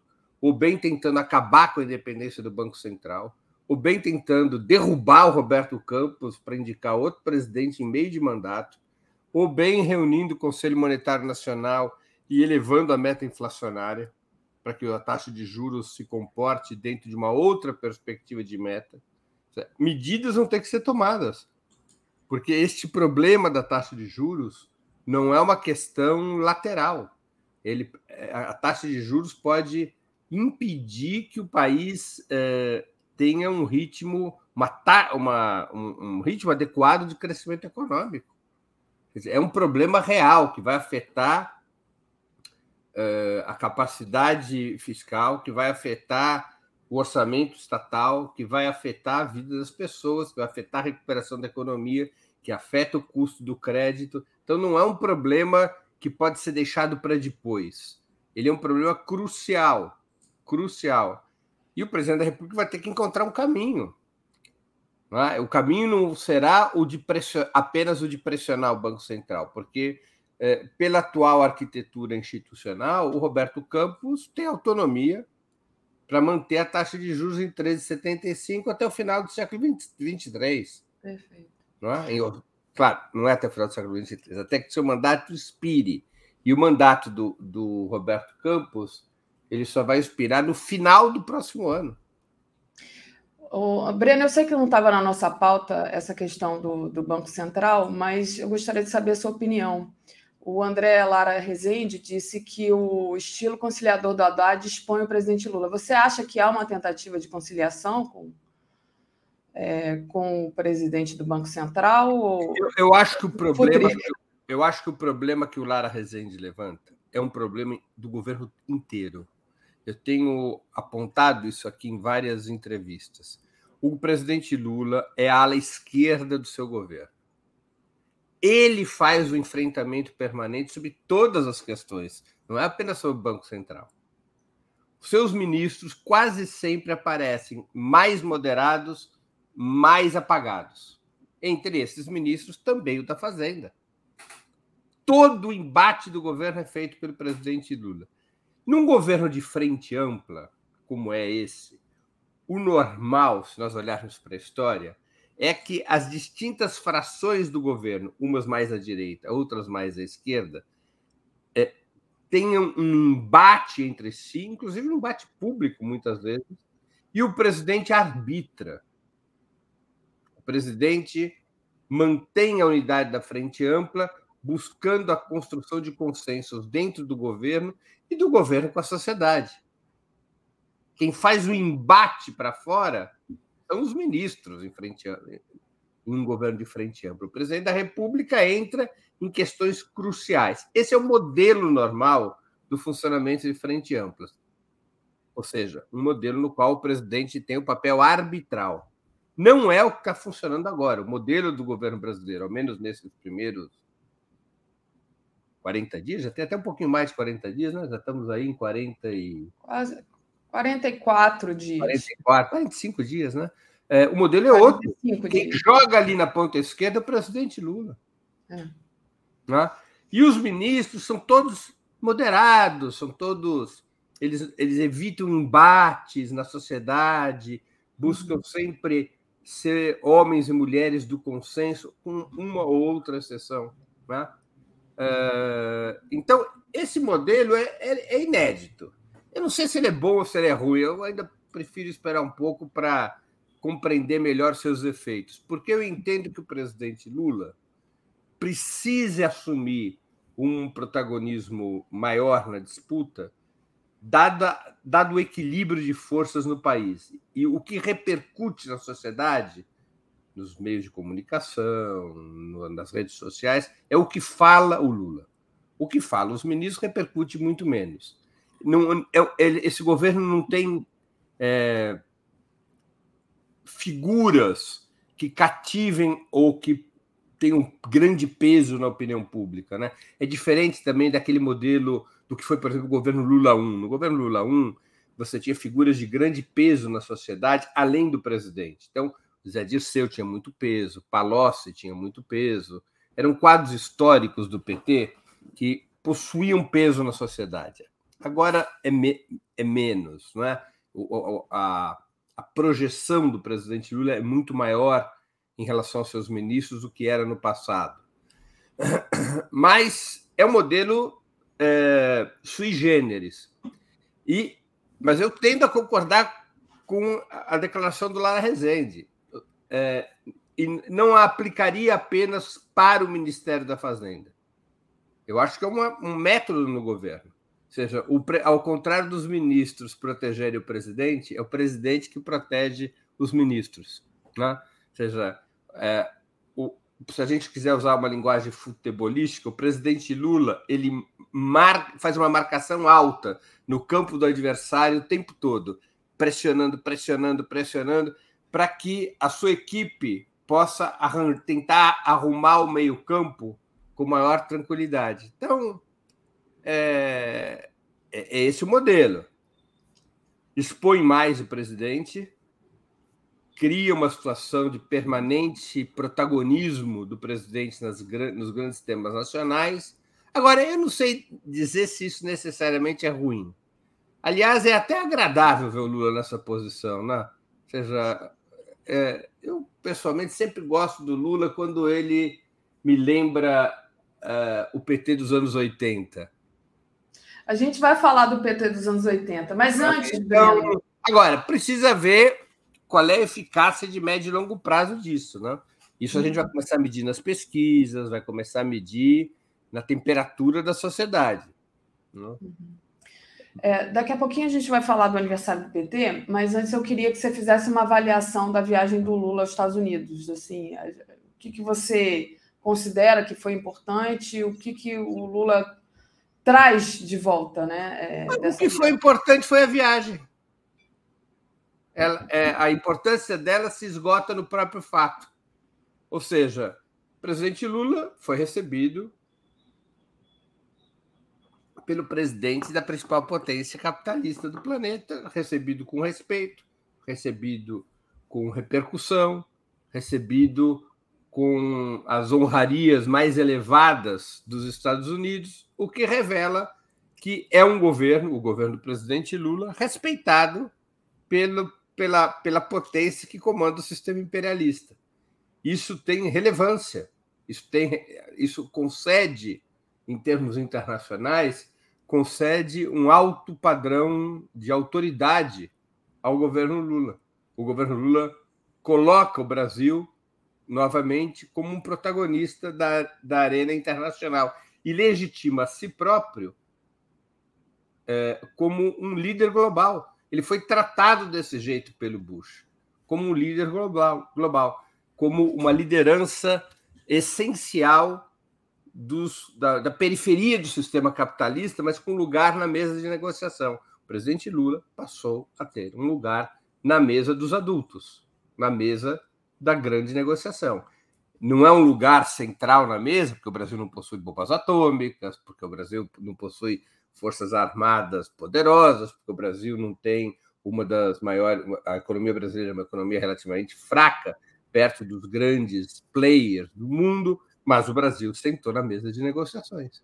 Então, isso em si já é muito importante. Acho que é um aspecto positivo que deve ser ressaltado. No mundo de hoje, a bem da verdade, isso vai, vai ficando claro. E, é, embora o Brasil não seja uma economia poderosa e não tenha forças armadas poderosas, embora o Brasil seja um país da periferia do sistema capitalista, o presidente Lula talvez seja, ao lado de Xi Jinping e de Putin, por razões diversas, é, o principal líder do planeta. Ele é mais relevante no planeta do que Macron, ele é mais relevante que Scholz, ele é mais relevante que Biden como liderança individual. Sim. Né? Isso às vezes acontece no mundo, né? Se a gente teve na história líderes que tiveram enorme poder, enorme influência, dirigindo países relativamente pequenos ou relativamente fracos. Né? Basta lembrar o histórico papel do Fidel Castro. Fidel Castro dirigiu uma ilha de 10 milhões de habitantes e era uma liderança mundial de enorme projeção. Ou, se nós quisermos lembrar de Ho Chi Minh no Vietnã, que é outro exemplo de alguém que dirigiu um país pequeno, de pouca, pouca importância econômica, mas ele pessoalmente tinha uma enorme repercussão. Podemos citar Mandela, ou na outra ponta, nós podemos citar De Gaulle, quando presidiu a França. Né? Embora, evidentemente, a França seja um país mais poderoso do que Cuba, do que África do Sul, do que é, é, Vietnã. Né? É, mas o De Gaulle também teve uma relevância que, que era o seu peso individual relativo. O peso individual relativo do Lula é muito alto hoje. E isso fortalece também ele a nível nacional, eu penso, né? Porque claro, você tem, claro, isso sempre tem um efeito bumerangue, né? Quer dizer, você faz sucesso lá fora, isso, isso era o Tom Jobim que dizia, né? O brasileiro só faz sucesso dentro quando faz sucesso no exterior, né?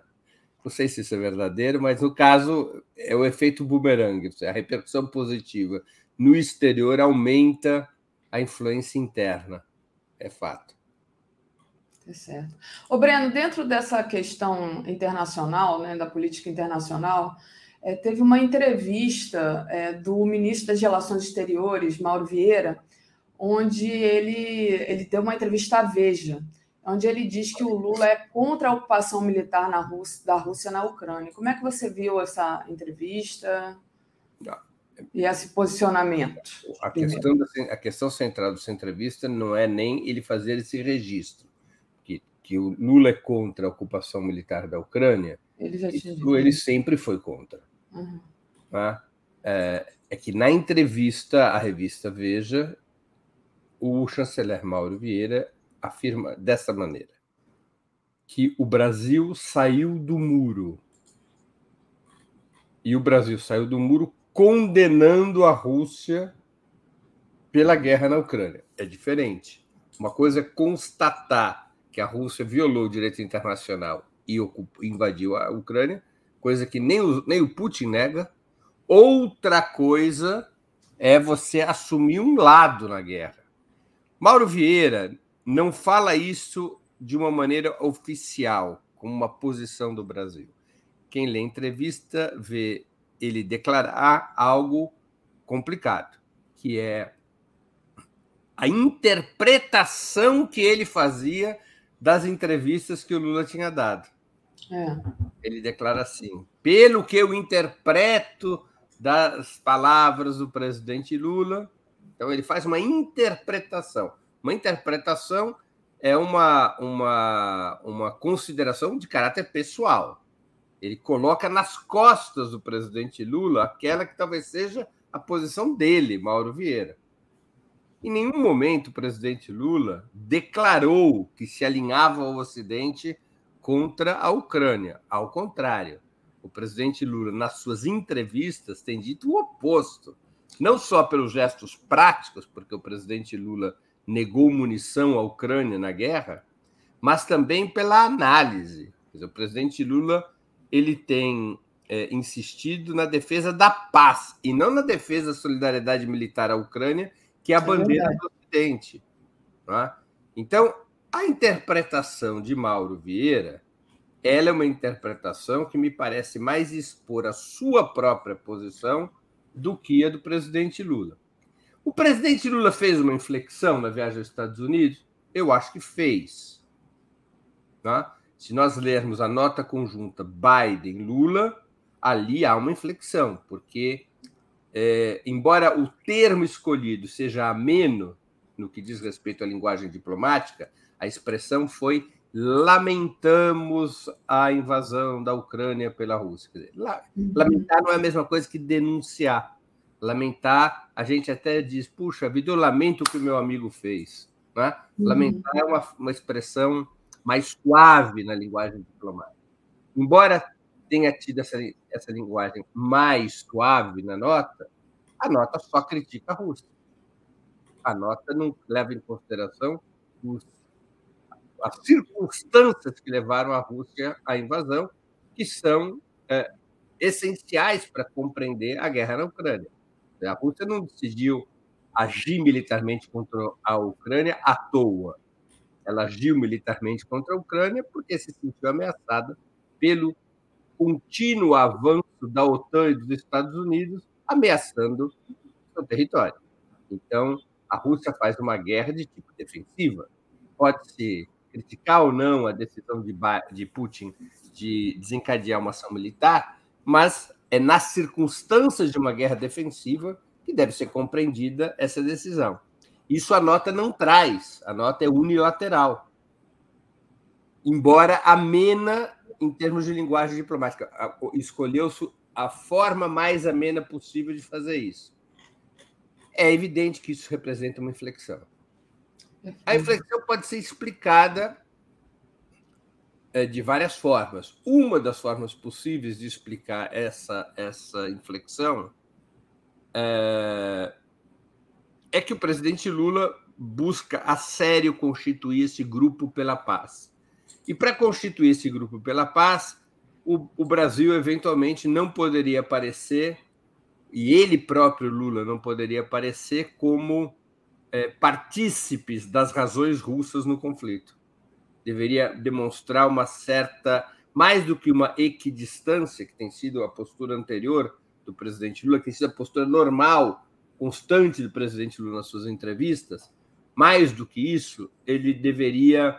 É, faz uma inflexão para é, dialogar com a Europa e com os Estados Unidos a esse respeito. Se essa inflexão é correta ou não, se ela é útil ou não, é uma outra conversa. Mas seria uma precipitação, e é uma precipitação do chanceler Mauro Vieira, é, e ele o faz, repito, interpretando as palavras do presidente Lula, o que eu acho, no mínimo, deselegante para um chanceler.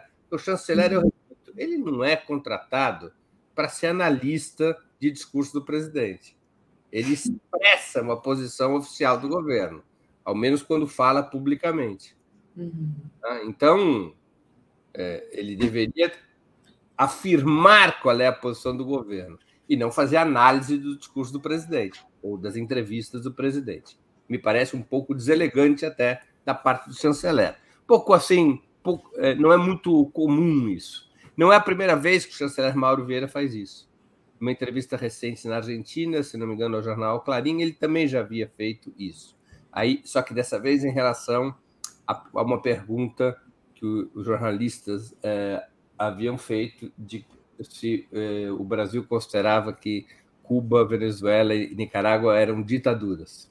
Uhum. Ele novamente recorreu a essa a esse instrumento, Mauro Vieira, analisando as palavras do presidente Lula, que sempre defendeu a alternância no poder, chega-se a uma óbvia conclusão sobre Cuba, Venezuela e Nicarágua. Ele novamente ele faz análise das palavras do presidente da República, né? Exegese, como se diz na igreja, das palavras do presidente da República. Ele faz interpretação de texto, ao invés de manifestar qual é a posição oficial do governo brasileiro, que é o seu papel. Ou a sua posição pessoal. Ele tem todo o direito, por exemplo, na minha opinião, e aí ele expressa a opinião dele. Agora, quando ele faz uma opinião cruzada, interpretando as palavras do presidente da República, aí eu acho um método um pouco complicado. De toda maneira, para concluir a resposta, há essa inflexão do governo brasileiro. É, ainda nessa entrevista, ele fala novamente sobre Cuba e Venezuela, e aí eu abro aspas aqui para o Mauro, Vi, Mauro Vieira. Não podemos deixar de conversar com Caracas e Havana por seguirmos linhas político-ideológicas divergentes e nos limitar àqueles que compartilham nossas visões. É exatamente o que o antigo governo fez. Foi isso que ele falou, uhum. né, quando perguntava. Breno, deixa eu te dar uma notícia. Eu vou te segurar até as nove. O Brian teve um probleminha de lá importante lá para ele resolver com a família dele e ele não vai poder entrar. Então, é, vou te segurar aqui mais um pouquinho, tudo bem? Oi, Gonçalo.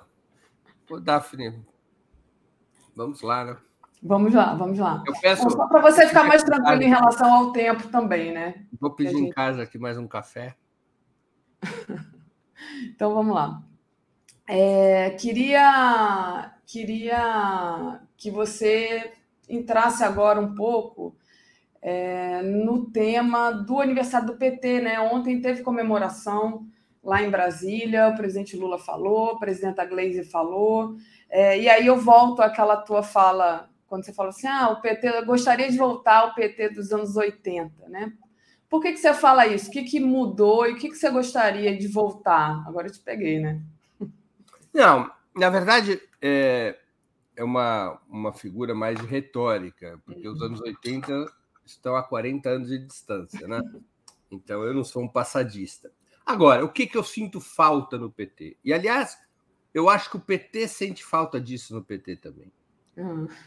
O PT perdeu é, expressivamente aquilo que o, o filósofo e revolucionário Antônio Gramsci chamava de espírito de cisão. Aliás, a expressão nem é do Gramsci, é de um pensador francês chamado Georges Sorel, que é, era um, um dos grandes ideólogos, Sorel, da, de uma corrente que já não existe mais, mas se chamava de sindicalismo revolucionário ou anarco-sindicalismo. Ele era um ideólogo dessa corrente, o Gramsci o critica, mas se apropria de uma expressão do Sorel que era espírito de cisão. O que é, que é o espírito de cisão? Se a gente for traduzir para o nosso brasilianês, é vontade de brigar, de de demarcar sua identidade, de fazer a disputa político-ideológica a fundo, de demonstrar um caminho próprio, independente, antagônico a todos os outros caminhos disponíveis na sociedade. É a disposição de dividir para construir.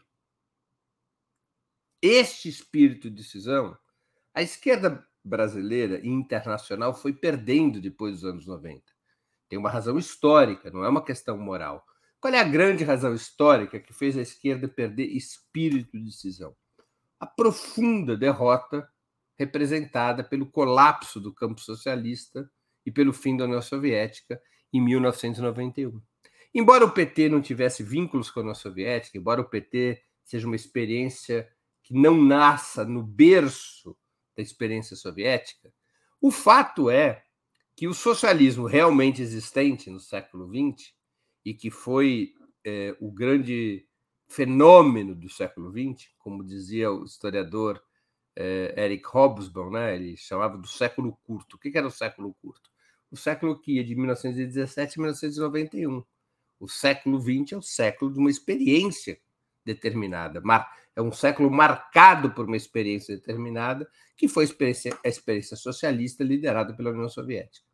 Quando há derrota do campo socialista, quando colapsa a União Soviética, quando a União Soviética deixa de existir, as ideias capitalistas triunfam magistralmente sobre as ideias socialistas. O pensamento socialista e revolucionário, o pensamento marxista, como a principal vertente do movimento socialista, entra num recuo é, profundo, entra numa fase de enorme defensiva. E isso vai afetar a esquerda mundial, isso vai afetar a esquerda brasileira. E a esquerda brasileira, paulatinamente, vai perdendo esse espírito de cisão. O PT nasce, e na sexta-feira eu fiz uma entrevista com o Walter Pomar, que é historiador, e é historiador sobre o PT, e é dirigente do PT, é, e é relevante como o PT, que nasce anticapitalista, revolucionário, socialista, ao longo do tempo, o PT se transforma num partido é, que já não é mais anticapitalista propriamente na sua identidade, mas antineoliberal, que não é um, a ideia de socialismo ela vai perdendo força, a ideia de revolução desaparece e é substituída pela ideia de reforma. Ou seja, há uma certa conversão. Walter Pomar chama isso de metamorfose, né? provocada por uma longa situação defensiva. Por uma longa situação defensiva. O PT deixa de ser um partido que tem projeto de poder e passa a ser um partido que tem projeto de governo, o que é muito diferente. O projeto de poder é quando um partido almeja que o poder de Estado seja transferido das classes capitalistas para as classes trabalhadoras. O nome disso é revolução, revolução política. o poder passar às mãos das classes trabalhadoras e, a, e as classes trabalhadoras, ao assumirem o poder, terem hegemonia sobre a sociedade para construir outra sociedade que não é a sociedade capitalista, para construir uma sociedade socialista. Isso é o projeto de poder. O PT é, foi deixando de ter esse projeto de poder e passou a ter um projeto de governo. Um projeto de governo cujos marcos são determinados pela superação do neoliberalismo.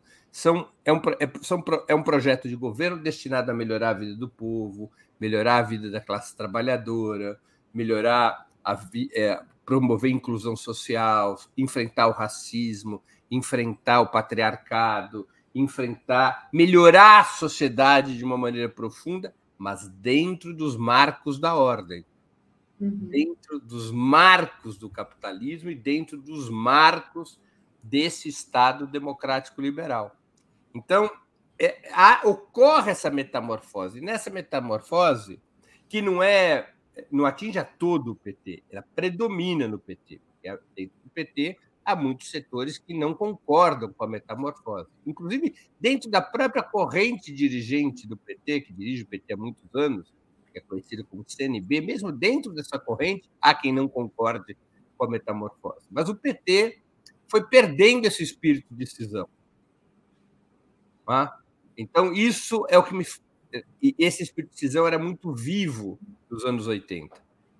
Esse espírito de decisão ele deixou de ter essa relevância porque houve, digamos, uma mudança na, na natureza programático-ideológica do PT. O PT sofreu uma mudança na sua natureza programático-ideológica. Continua a ser o grande partido da classe trabalhadora. No seu interior, continuam a existir amplos setores que criticam a metamorfose, repito, essa é uma posição sempre em disputa no PT, não é uma coisa tranquila, mas é, é fato que o PT perdeu é, esse espírito de cisão que ele tinha nos anos 80. Outra maneira pela qual o Gramsci chamava o espírito de cisão é de espírito jacobino. Né? O espírito jacobino, ou seja, é, essa, essa ideia da ruptura como elemento central da política. O PT nasce criticando a tradição conciliatória da política brasileira. Aliás, um dos principais críticos populares da tradição conciliatória da política brasileira sempre foi, naquele período histórico, o presidente Lula. O presidente Lula criticava até mesmo as velhas organizações marxistas, como o PCB, o PCdoB, eh, por se incorporarem à tradição conciliatória da política brasileira.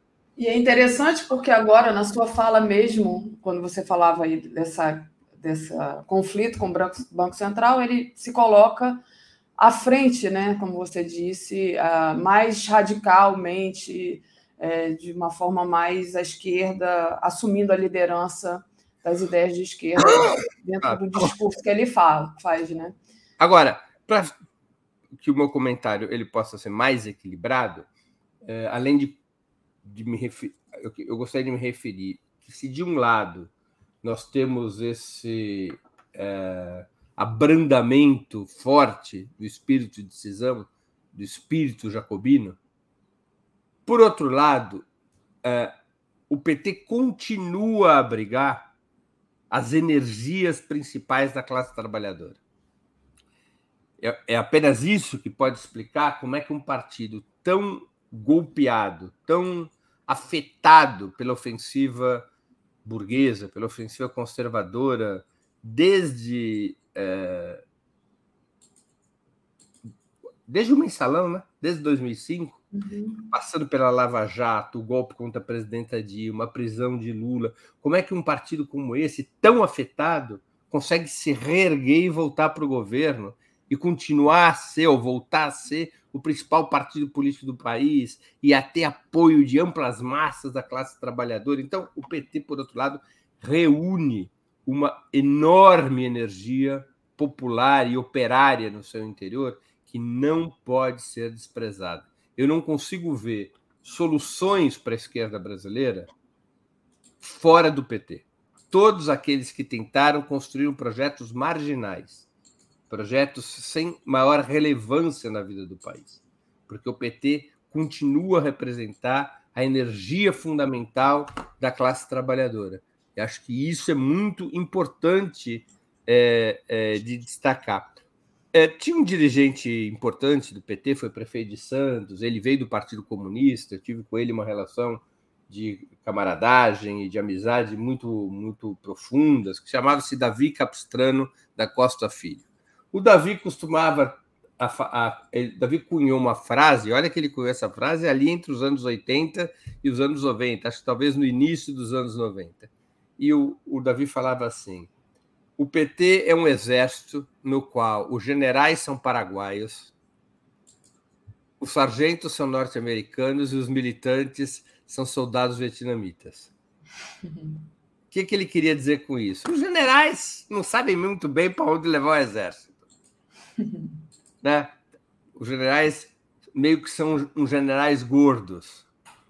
Né? E olha que ele era parte do generalato, então ele não estava criticando ele tá, estava se incluindo na categoria dos generais paraguaios. Sargentos americanos é a, é a intermediária de um exército e também de um partido. Né? É, então, os sargentos americanos é que, entre um porre e outro, eram capazes de ações de heroísmo. Né? Seja, era inconstante. E os soldados vietnamitas, quer dizer, a militância é a que carregava aquela chama jacobina do PT. Né? É uma brincadeira que o Davi fazia, evidentemente, mais para provocar os seus pares dentro do PT. Ele era um, um polemista nato e gostava de fazer esse tipo de provocação. Mas era um jeito de dizer o seguinte: a energia do PT está na sua base social, está na classe trabalhadora, está na sua militância. Isso continua vivo. Apesar do abrandamento do espírito de decisão, essa chama, essa energia continua viva. Agora, é, o PT ele, ele tem uma história de grandes feitos, uma história de grandes conquistas, uma história impressionante de recuperação política, com a eleição do presidente Lula agora. É um, é um partido, repito, não há solução para a esquerda brasileira, não há futuro para a esquerda brasileira sem o PT. Não existe isso. O PT é decisivo para a luta da classe trabalhadora no país, é indispensável. É...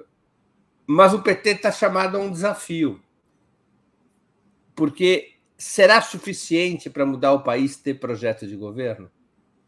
O país muda apenas com projeto de governo? Ou tendo projeto de governo, o PT está condenado àquela. Pra, vamos recorrer aqui à mitologia grega. Ou, ou, ou tendo projeto de governo, o PT está condenado a síndrome de Sísifo. Sísifo é aquele personagem da mitologia grega que ele carregava montanha acima uma pedra. Quando chegava no alto da montanha, a pedra caía, rolava abaixo, e lá ia o Sísifo é, levar a pedra. Fazer tudo de novo. Fazer tudo de novo. Então, um partido que tem projeto de governo não está condenado à síndrome de Sísifo.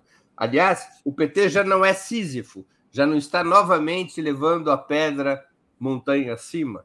Bom, então você precisa de um projeto de poder. Qual é o qual é o, esse projeto de poder? Ou seja, aonde o PT quer levar o país? Além de melhorar a vida do povo no curto prazo, além do imediatismo, para onde o PT quer levar o país? O PT quer construir uma sociedade que não seja a sociedade capitalista? O PT tem um projeto de Estado que não seja o Estado democrático liberal controlado pela burguesia? O PT. Acho muito interessante essa pergunta, o, Breno, sabe por quê? Quando você fala, é, você, você fala da importância do Lula, né? E aí eu vou, eu coloco aqui o Twitter que eu tinha colocado anteriormente, é, onde ele diz assim: olha, o, é, o, Lula que governa esse país é o que não esquece suas origens, que passou fome, que comeu pão pela primeira vez aos sete anos de idade. Esse Lula veio junto com o povo para mudar esse país para não permitir que mais nenhuma criança morra de fome. O Lula meio que diz isso nos discursos dele, né? A, a minha tarefa é acabar com a fome. Se todo mundo estiver fazendo as, três refeições, café da manhã, almoço, jantar, eu estou bem. Tipo, vou fazer a minha parte. Mas o que, que o que, que vai. É, qual é o PT do futuro? A gente não pode é, concentrar o PT na figura do Lula, me parece. Isso também é uma questão que eu acho que se coloca para o PT. Né? Como, é, é, enfim, qual é o futuro do PT daqui a alguns anos, onde o Lula não, não vai ter mais idade é, para estar tá à frente desse projeto de governo? Como é que você imagina isso? Só dando um detalhe, antes de, logo no começo, quando você falou, é, você começou falando do PT, eu botei a foto do Lula cumprimentando os catadores. Ontem o Lula recebeu os catadores lá no Planalto, que eu acho que é muito importante, é mais é, ainda um símbolo de que o governo do PT é sim um governo da classe trabalhadora. Né? Esse encontro dele não é o primeiro, depois que ele assumiu, é, com a classe trabalhadora, e ele fala, né? Vocês estão aqui, seria muito difícil vocês estarem aqui em outro tipo de governo. Queria que você falasse um pouco disso também, desse futuro. E antes, é, só para a gente não acumular aqui, deixa eu agradecer o pessoal, pedir para o pessoal deixar o like e aí trazer também as pontuações do nosso público, antes de passar para você, Breno. A Marisa Werkermaster, lá atrás, nossa, eu estou muito atrasada aqui de, de comentário. Não, deixa eu começar de cima, que senão vou me perder. A Reginalíssima diz: Breno, o mensalão foi uma, um grande teste. Leni Brito, Grande Partido dos Trabalhadores, Sildete Saroba. Parabéns, excelente análise da natureza programática e ideológica do PT. Merece um recorte. PT segue como um camaleão. Antônio Marcos Donaton. É, Breno, o PT de militante já não existe mais. Na minha região, a passividade total. É preciso, é preciso acordar. Maurício Lourenço Tabuão. Sei que fizemos festa, a militância foi. Nas reuniões políticas, não. E aí? se pregamos a paz e não a guerra à burguesia. A Marisa diz, é, Marisa Werkermach, Lula se acovardou frente aos Estados Unidos. Eu acho, eu acho ao contrário, eu acho que o Lula foi muito é, corajoso, né? Porque não é fácil, gente. É uma posição difícil, né? É, essa posição que ele assume. Luiz Alberto Hussein, que Breno, a discussão sobre a dívida pública, que repercussões teria sobre os juros ditados pelo Banco Central? Então, é isso, Breno. É, como é que você pensa esse futuro, né? É, ainda sobre é, o que você falava anteriormente. Olha, eu acho que é o grande dilema, o grande desafio do PT. Se ele vai ser um partido normal, o que é um partido normal? Que aceita, que aceita os marcos da ordem. Da ordem econômica, o capitalismo, e da ordem política, que é o Estado democrático liberal. Se o PT é, se consolidará como um partido normalizado e, portanto, um partido da ordem, embora ele seja, embora venha a ser, digamos, a ala esquerda da ordem, mas um partido da ordem, ou se o PT voltará a ter maior peso na sua, no seu, na sua existência, na sua concepção, na sua atuação, se o PT voltará a ser um partido da ruptura. Esse é o grande dilema do PT. Ou seja, o PT no governo, ele tem qual estratégia, qual perspectiva? A da, a da mudança dentro da ordem ou a ruptura dessa ordem, ainda que atuando dentro da própria ordem para ter força para essa ruptura? É? Esse é, o, esse é o desafio do PT. Esse é o desafio de médio e longo prazo do PT. Qual é Olha aqui a Maria. Eu acho que o futuro PT estaria em fazer uma estrutura para que a pedra de Sísifo não voltasse a cair, um projeto de poder. Tem, tem como fazer essa pedra não cair? Ué, quando você passa a ter a hegemonia sobre o Estado. Quando o poder do Estado sai das mãos da burguesia para a mão das classes trabalhadoras. Quando você faz uma revolução. É assim que é a estrutura que impede a pedra de Sísifo de cair. Por que cargas d'água que, mesmo submetida a um bloqueio de seis décadas, um bloqueio brutal, mesmo sendo um país pequeno, pobre, Cuba, a pedra de Sísifo não cai em Cuba. Porque lá houve uma revolução. Do que, que se sustenta a China? Por que, que a China pode adotar uma estratégia de amplo desenvolvimento econômico baseado no mercado e, portanto, portanto recriando uma burguesia chinesa poderosíssima e, mesmo assim, é, se mantém intacto o Estado chinês? Porque houve uma revolução. Porque em 1949 o poder mudou de mãos. Por que, que a Venezuela resiste às sanções americanas sem que o governo caia? Porque o poder de Estado na Venezuela mudou de mãos. Aqui no Brasil, o poder não mudou de mãos. O governo mudou de mãos. O Estado continua a ser um Estado controlado, hegemonizado pela burguesia brasileira, através de múltiplas fortalezas no parlamento, no poder judiciário, nas forças armadas e assim por diante. Qual é o projeto do PT? Achar isso normal e, portanto, se contentar sempre em disputar e continuar a ser governo, sem mudar o Estado?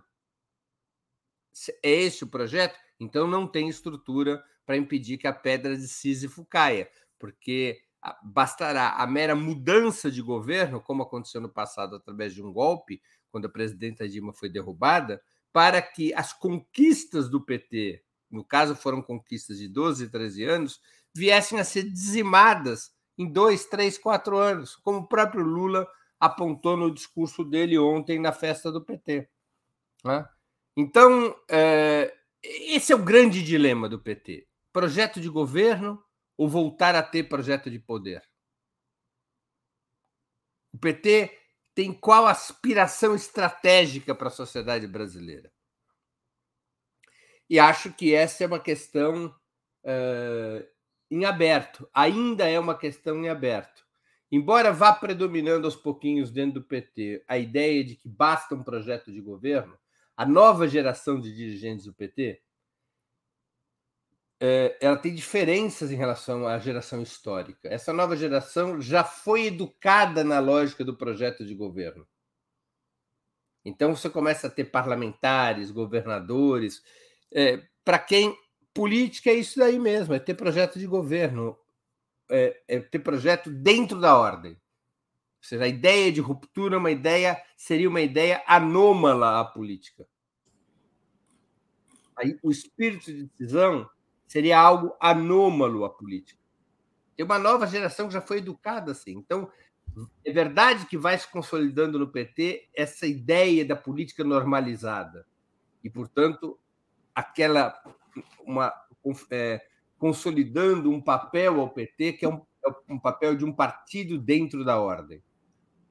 Mas há amplos setores do PT, mais antigos e mais jovens, que não aceitam essa essa perspectiva.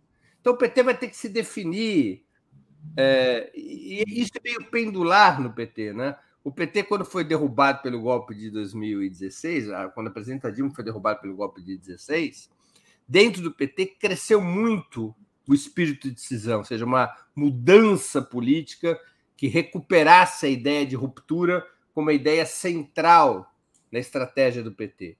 Foi o período do sexto congresso, foi o período em que trans, é, tanto da presidência do deputado Rui Falcão quanto a primeira etapa da presidência da, da, da deputada Gleisi Hoffmann. Né? Isso era muito forte, porque era uma formulação até em autocrítica às razões que levaram a, a, ao golpe de Estado de 16, ou melhor, por que, que ocorre o golpe, o golpe contra a presidenta Dilma e o PT não teve condições de se defender, não foi capaz de impedir o golpe. Então, como resposta a essa indagação, há uma, um retorno ao espírito de decisão. Mas quando novamente a perspectiva de vencer eleições se impôs, você, o pêndulo girou novamente é, para o outro lado, né?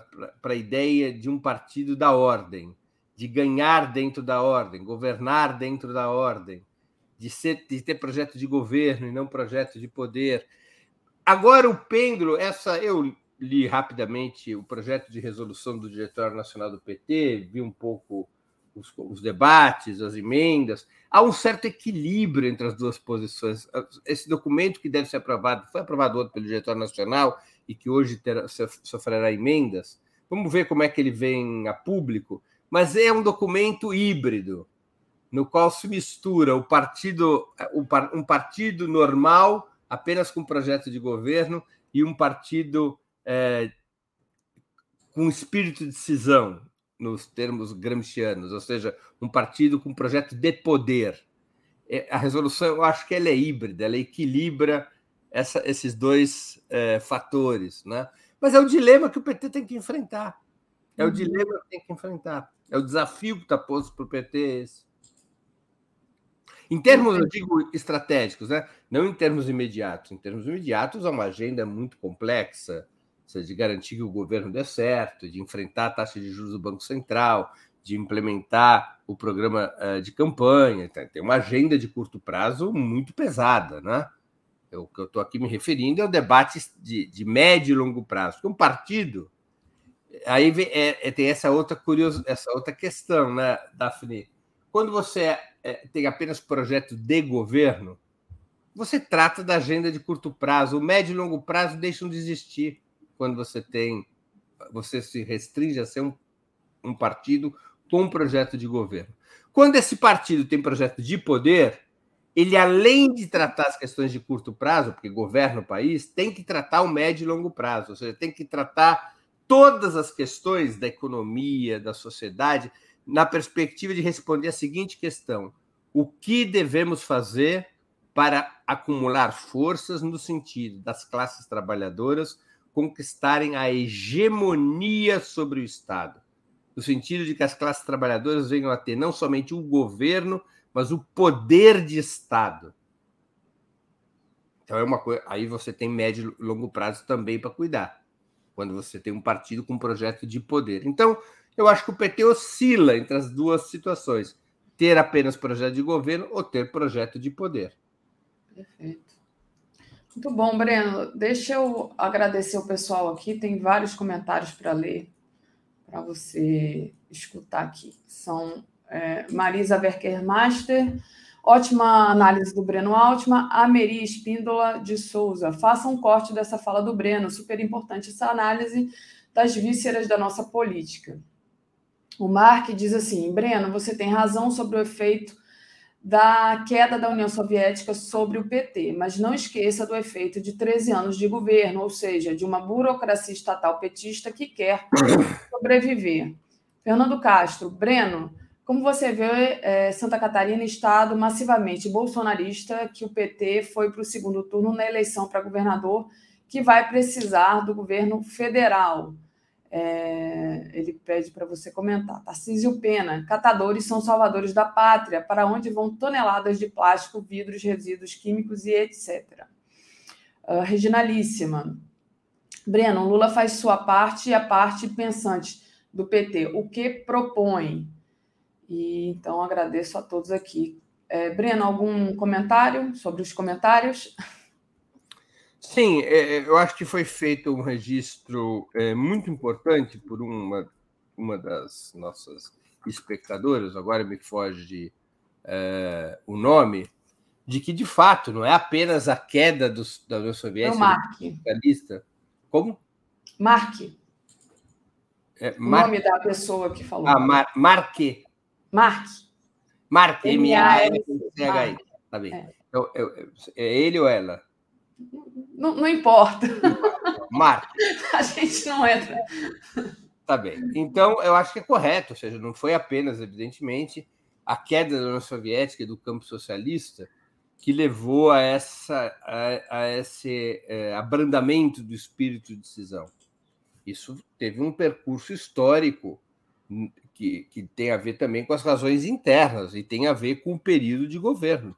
Período em que o PT esteve no, período anterior em que o PT esteve no governo entre 2003 e 2016, a, a excessiva institucionalização do PT, a quase estatização do partido, né? O partido uhum. perdeu muito da sua vida independente, da sua vida é, autônoma. Então, isso também teve muitas consequências para esse abrandamento do espírito de decisão eu não tenho dúvida. Um espírito de decisão que, em parte, foi recuperado, porque assim é a vida, quando ocorre o golpe contra a presidenta Dilma e o PT volta à oposição. Na oposição, o PT recupera parte desse espírito de decisão. E esse espírito de decisão volta a estar ameaçado quando o partido retorna ao governo. Porque o ambiente estatal, o ambiente institucional, entre, outras, entre outros objetivos, ele é construído para abrandar espírito de decisão. É, é assim que funciona a hegemonia na sociedade. Mesmo quando a burguesia perde o controle do governo, ela, através das múltiplas fortalezas do Estado, através das múltiplas agências do Estado e também fora do Estado, como os meios de comunicação, ela continua a exercer sua hegemonia e exerce sua hegemonia intelectual e moral, inclusive sobre a própria esquerda, especialmente quando a esquerda está no governo, porque a pressão pela governabilidade ela existe exatamente para abrandar e domesticar a esquerda, para impedir que a esquerda eh, tenha qualquer tipo de ambição rupturista, para que alguma coisa mude, para que tudo, tudo continue na essência como está. Basta uhum. ver, a gente tem muita clareza disso, né, Daphne? Nessa discussão é, sobre política fiscal e taxa de juros. O presidente Lula ganha as eleições. Ele ganha as eleições é, prometendo resolver os grandes dramas sociais do país. Mas, mesmo tendo vencido as eleições, mesmo tendo mandato popular para aumentar os gastos e os investimentos públicos e resolver os grandes dramas do país e colocar a economia nos eixos a partir da expansão do mercado interno de massas, mesmo tendo esse mandato, o que, que faz a burguesia brasileira através das mais distintas agências do Estado e fora do Estado? Pressionar o governo para ter uma política fiscal restritiva para que corte gastos e investimentos públicos e para que não mexa na extravagante taxa de juros do Banco Central. Ou seja, a hegemonia se exerce também é, por fora das eleições, Sim. pressionando o governo a manter um programa econômico de interesse da burguesia brasileira. Então, é, é essa é a questão central, né? O Estado, a ordem estatal, a ordem institucional, abrando o espírito de decisão. Tudo bem, Breno, chegamos aqui, nosso, nosso tempo se acabou. Queria te agradecer demais, você ainda segurou aqui mais 20 minutos comigo. Passo para você é, contar para a gente rapidamente o que, que vai rolar essa semana tá no Opera Mundi.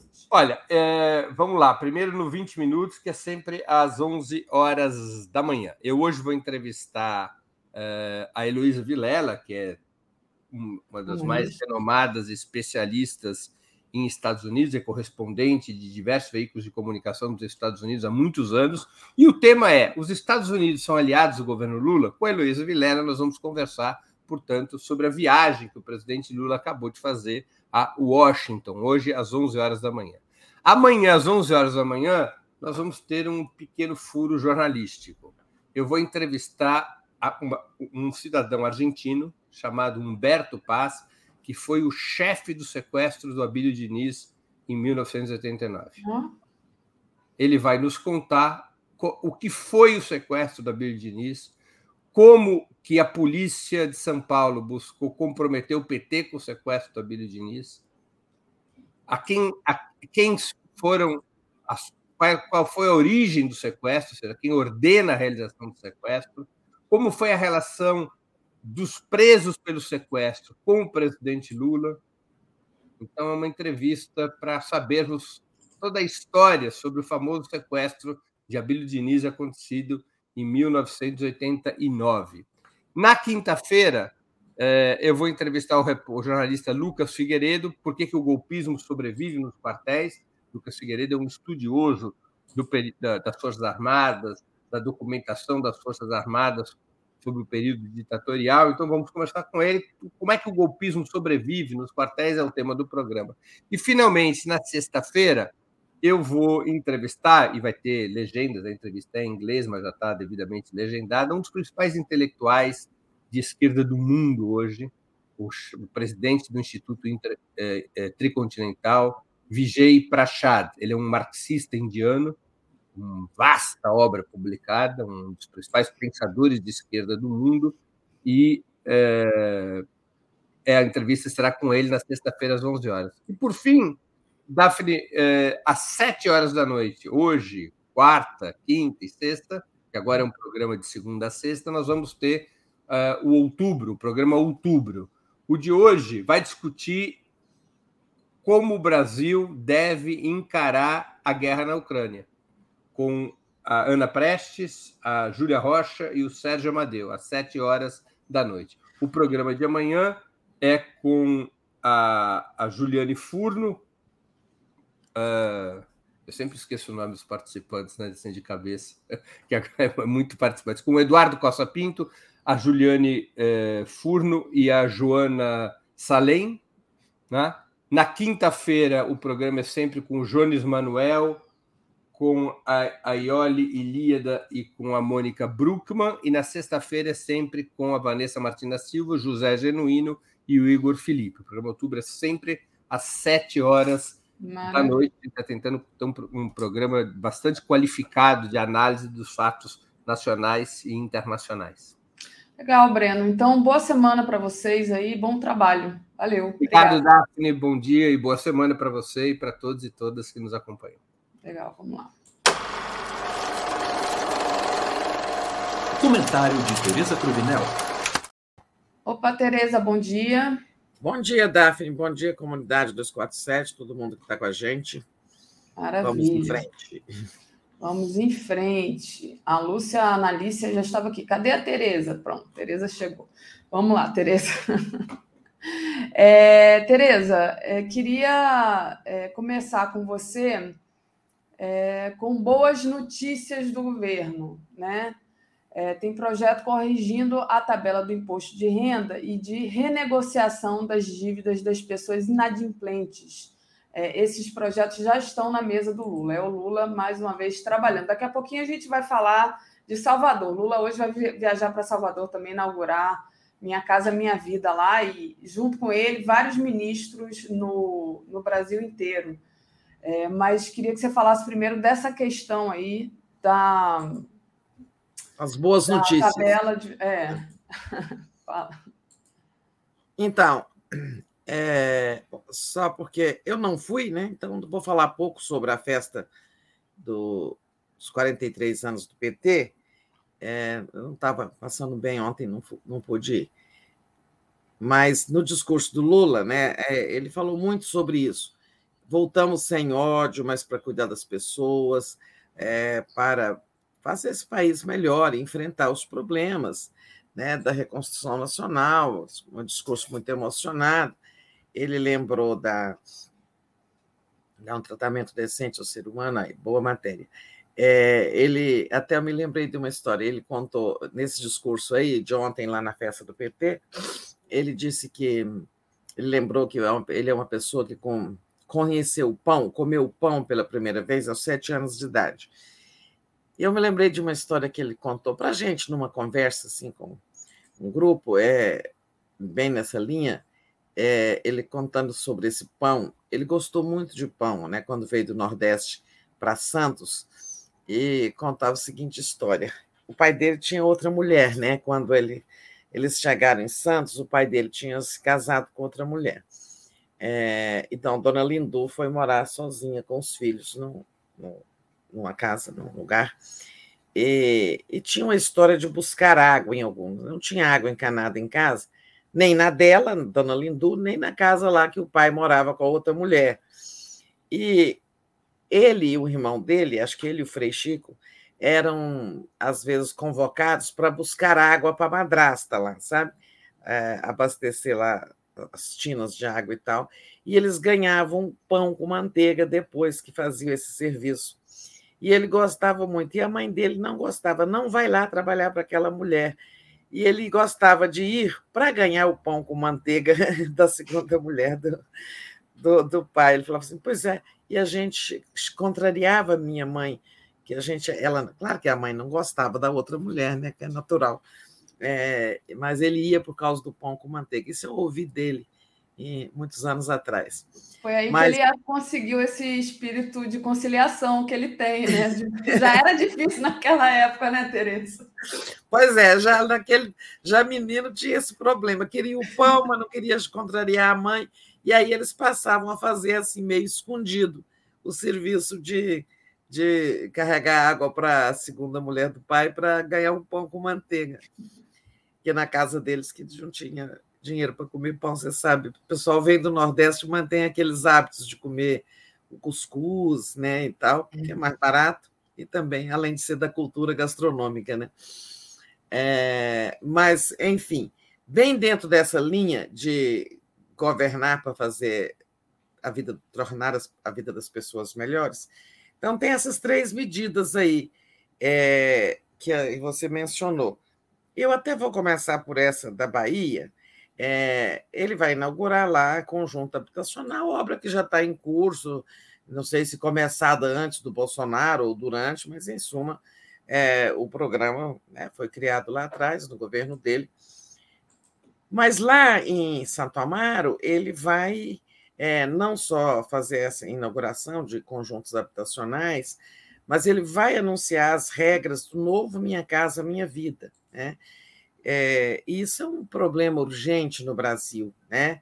um problema dos mais graves. As pessoas não têm acesso a uma moradia ou vivem escorchadas pagando o aluguel, né, sendo escorchadas pelo aluguel, gastando boa parte do seu salário com o aluguel. Né? Quantas pessoas né, ganham pouco, a metade do renda, da renda vai para o aluguel?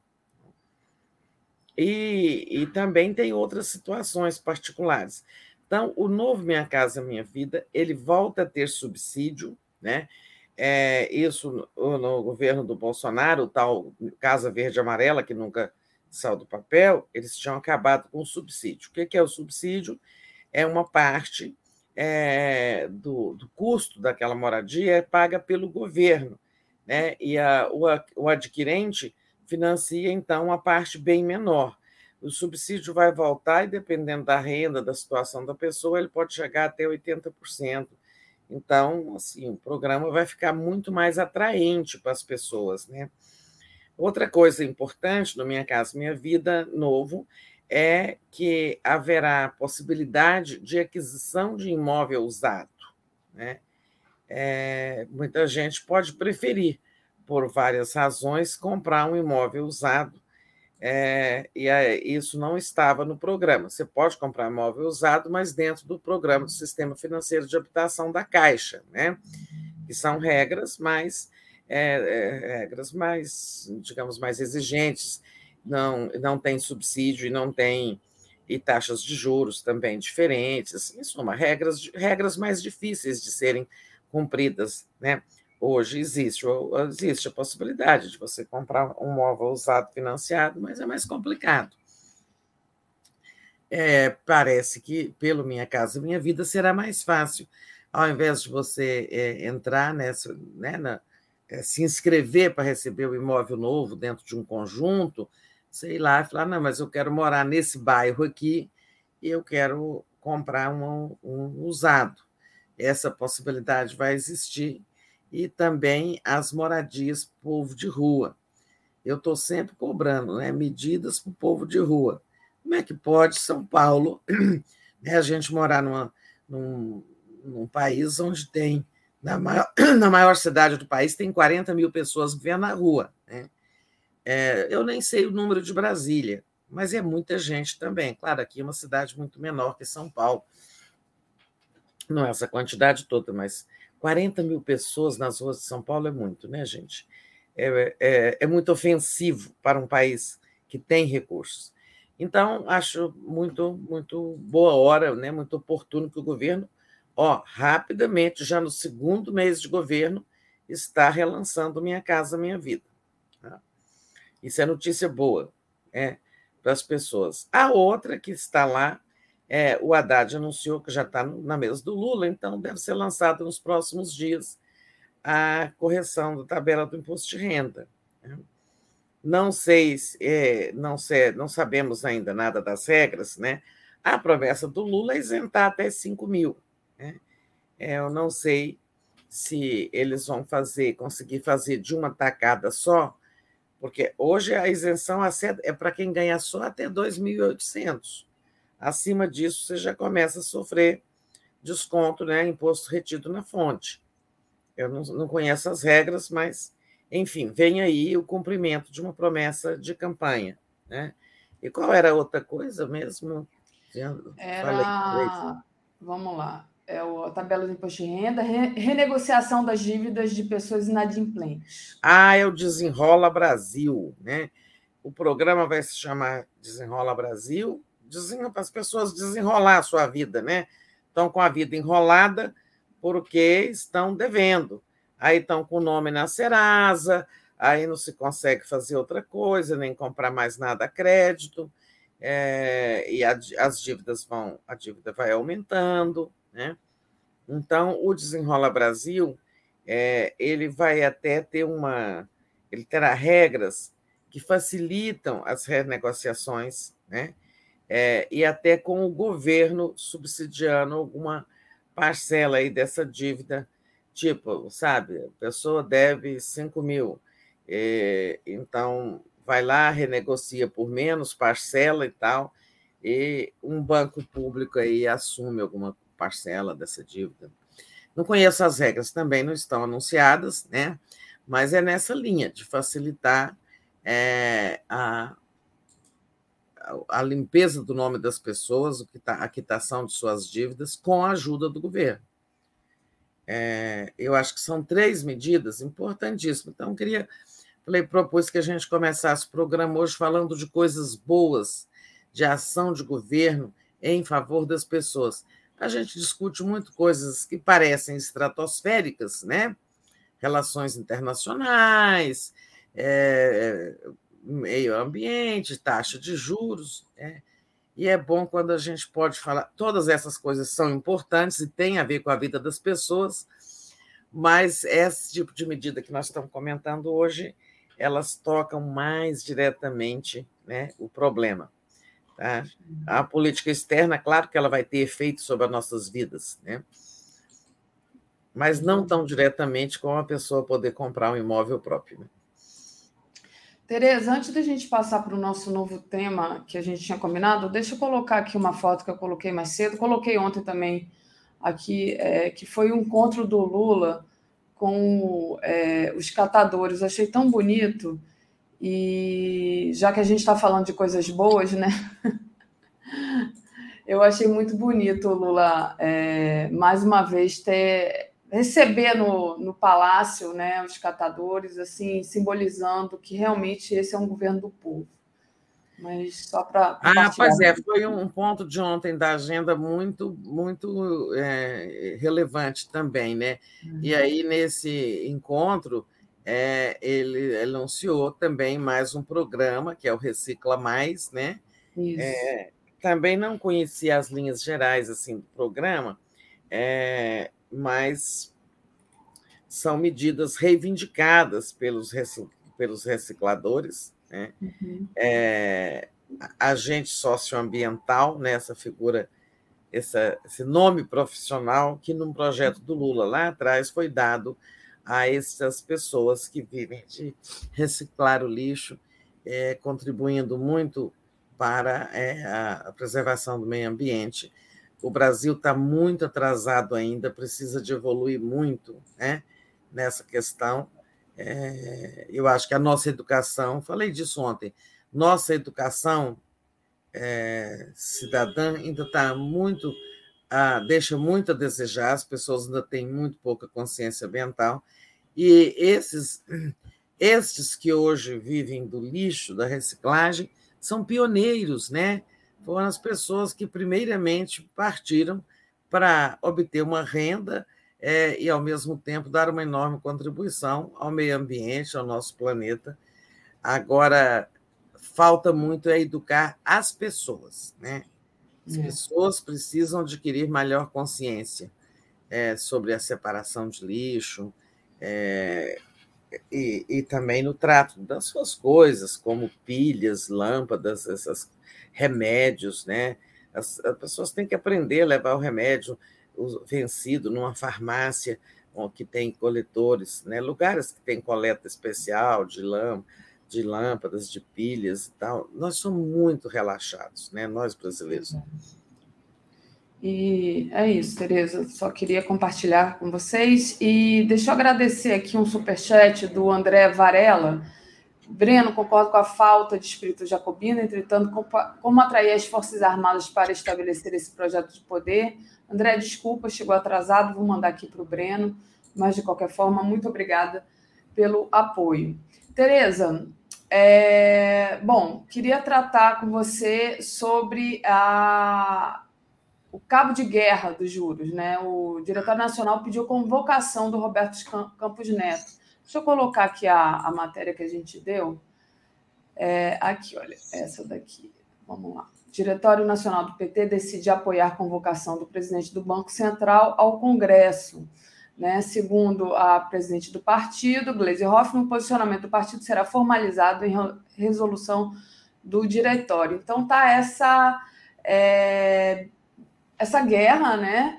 E, enfim, tem a questão da meta de inflação que pode ser afrouxada, né? É, a partir dessa pressão. Como é que você vê essa decisão do Diretório Nacional e como é que você vê essa, essa guerra que continua, né? Inclusive ontem o Campos Neto deu entrevista lá ao Roda Viva, não sei, foi tarde, né, Tereza? Eu só li a repercussão hoje das matérias, eu não consegui. É, eu também, como vocês estão vendo, não estava podendo fazer nada à noite, sabe? Custei fazer o boa noite com enxaqueca. É, mas não, eu não vi também, só li muita matéria, algumas matérias sobre a, o, o Roda Viva. É, e pior que eu não nem, nem dormi nem nada, porque eu estava com dor. Só me lembro, quando eu me lembrei, estava acabando. Então, é, mas assim, é, as, as repercussões, as matérias dizem o seguinte, né? Que ele foi assim, procurou muito acenar, fazer acenos de paz ao governo, acender, acenar, abanar uma bandeira branca, quer trabalhar com, com o governo, gostaria de encontrar com Lula, é, é importante trabalharem juntos, etc., é, escapou das perguntas é, sobre por que vestiu camisa amarela é, no dia da eleição, participar de grupo de WhatsApp com os ministros do, do Bolsonaro, né? Em suma, praticamente deixar é, claro que ele era eleitor do Bolsonaro. É, ele saiu pela tangente dizendo não, a eleição foi legítima e está superada. Ou seja, é, né, deixa para lá, isso já passou, é, mas complicou, assim, é, são, foram atitudes que, que comprometem a isenção dele né, na, na, no comando do Banco Central. E, mas ele descartou né, é, qualquer hipótese de afrouxamento da meta de inflação. Né? E aqui do lado do governo, do lado do PT e de outros aliados, estava muito assim, havia expectativa grande sobre a conversa que ele vo, vo, tinha começado a ter com a Haddad, é, no sentido de afrouxar a meta de inflação do ano que vem e de 2025, e com isso ter uma curva, projetar uma curva descendente de juros para os próximos tempos. E ele deu, ele foi muito muito peremptório né, ao negar essa possibilidade. Olha, e dizendo é o seguinte: que o, o governo precisa é mandar logo a nova âncora fiscal, é melhorar o equilíbrio das contas públicas e não não mexer na, na, na taxa de inflação, porque isso sinalizaria negativamente para os agentes econômicos e teria o efeito reverso de mais inflação e gerando a necessidade de mais juros. Né? Juros são usados para combater a inflação.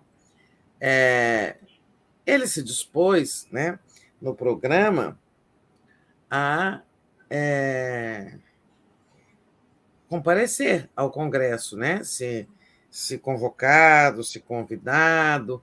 O PT tirou essa resolução lá na reunião do Diretório Nacional, né, de apoiar o chamado dele ao Congresso para dar explicações sobre a taxa de juros. Então, é, isso vai acontecer. Né? Eu acho que em breve a gente vai ter isso lá. Ele vai ser chamado. Agora, ele fez uso né, no programa de um trunfo né, a favor dele, que é o fato de os presidentes da Câmara e do Senado serem contra a mudança na regra de Banco Central autônomo, independente. E, de fato, os, os presidentes das duas casas falaram nesse sentido, né? Disse ele que não renuncia. Eu falei muitas vezes aqui que acho que se ele fosse o fogo sobre a frigideira ficasse muito alto, ele podia renunciar. Bom, ele disse, embora isso não queira dizer nada, mas é, ele disse que não renuncia porque é um primeiro teste, né? Ele é o primeiro presidente do Banco Central depois da aprovação da regra do Banco Central independente, com mandato fixo e tudo, né? E que por ser um momento de teste da regra, é importante para ele que ele cumpra o mandato dele. Ou seja, é cabo de guerra longe de ter resultado, né? Porque é, se ele está ele está é, inflexível, né, na questão da taxa de inflação, é, ele não admite mexer, é, sinaliza que os juros não vão cair por hora enquanto não tiver um quadro fiscal melhor. É, mas o governo está continua querendo, o Lula continuará cobrando né, uma taxa de juros mais adequada ao crescimento, né, menos distorsiva, né, 13,75% 13, ao ano. É, então a gente vai ter essa tensão ainda no ar aí por mais tempo.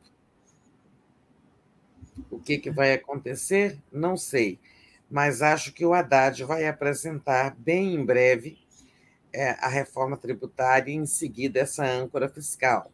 Talvez o Banco Central possa, né, a partir da apresentação do projeto, ou a partir da aprovação pelo Congresso de uma nova âncora fiscal, que é a forma de medir o equilíbrio das contas, né, entre o que a, é, entre o que o governo arrecada e o que gasta.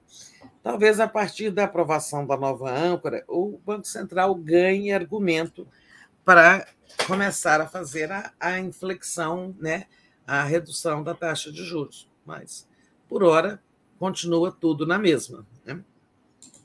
Verdade. É isso, Tereza. Deixa eu ver se tem um superchat aqui. Acho que não, para ler. Alguém me perguntou mais cedo, disse que mandou Pix aqui para a TV, e se eu tinha recebido, eu não tenho como ver essas coisas, não sou eu que me ocupo disso, mas de qualquer forma agradeço a colaboração. Então, através de Pix também, tá? Tá aqui em cima de mim, pix@brasil247.com.br. É, Tereza, seguindo aqui, o PP, o PL, União Brasil é, negociam a formação de uma federação e essa formação dessa federação pode encarecer o apoio ao governo. Eles estão se fortalecendo, né? É, e talvez seja por isso que a Câmara de Lira ainda não tenha colocado nada em votação. Como é que você vê é, essa, essa nova formação aí desses partidos? Pois é, é dentro daquela coisa que nós falávamos ontem. Olha, passou-se o mês de fevereiro e o Congresso não votou nada, né? sei, umas, umas coisinhas lá sem importância. É, pelo menos sem importância para é, a agenda do governo. Né? Nada. E, e, por que, que a Câmara né, venha, sabe, fazendo esse corpo mole? Eu acho que a resposta vem com essa, é, essa situação aí de três partidos do Centrão estarem querendo formar uma federação, né? recordando que a federação é como aquela que o PT mantém com o PCdoB e o PV. Né? É, eles funcionam juntos como um bloco permanente ao longo de toda a legislatura, devem ter uma liderança comum, devem discutir conjuntamente os posicionamentos. e tudo mais. E quem quer formar uma federação? É, mas, assim, a federação do PT, é, ela ajuda o governo. É o PT agregando ali mais alguns votos aos que tem para formar um bloco né, de apoio ao governo, mas um pouquinho mais robusto. Né? A federação lá da direita é PP, PL e União Brasil. Né? que juntos somariam 135 deputados. O mesmo fica do mesmo tamanho da federação petista, mais ou menos. Se equilibram. Né? É, agora, essa não é boa para o governo. É, essa federação ela busca é, criar um bloco muito forte né, de direita, com o qual o governo terá que negociar em cada votação. Para quem, para o governo, para qualquer governo, é sempre melhor se negociar com partidos mais fragmentados, você discutir junto, sim, por exemplo, com o PP sozinho, ou vai lá discutir com a União Brasil sozinho. União Brasil, que ninguém sabe se é governo ou se é oposição, né? porque está aí Luciano Bivar, que é o presidente do partido, cobrando que é a Codevasf, cargos e tal, mas ao mesmo tempo estão discutindo essa federação. E eu acho que e o Arthur Lira, do PP, né, presidente da Câmara, ele está é, participando né, ativamente, atoladíssimo na construção dessa federação. E eu acho que é por isso, né, para construírem primeiro esse bloco de força da direita, e com isso arrancar mais concessões do governo Lula. É por isso que a Câmara, o Arthur Lira está levando em banho-maria, né? Conseguiu ganhar o mês de fevereiro se reelegeu, lá no Senado se reelegeu o presidente Rodrigo Pacheco, e depois eles não fizeram praticamente nada. Né? É, com essa federação, esperam, né, queriam, ganharam tempo para formar a federação e, com isso, poder arrancar mais favores e concessões do governo. Né? Eu acho que é por isso que nada andou na Câmara. Essa federação não é não é bom para o governo, né? É, aumenta o custo de apoio. Não é que eles vão fazer oposição, eles querem apoiar, né? Querem apoiar, ganhar, é, ter a reciprocidade e estão buscando meios de, ficando mais fortes, arrancar mais concessões do governo. Esse é um governo de frente, né? Tudo bem, todo mundo sabe, é um governo de frente que reuniu vários setores para é, derrotar o Bolsonaro. A, a, a Gleisi Hoffmann, ontem, no seu discurso na festa do PT, até disse isso, que o PT se orgulha de ter sido o país que liderou a formação de uma frente ampla para derrotar algo muito mais nefasto ao Brasil, que era o governo bolsonarista.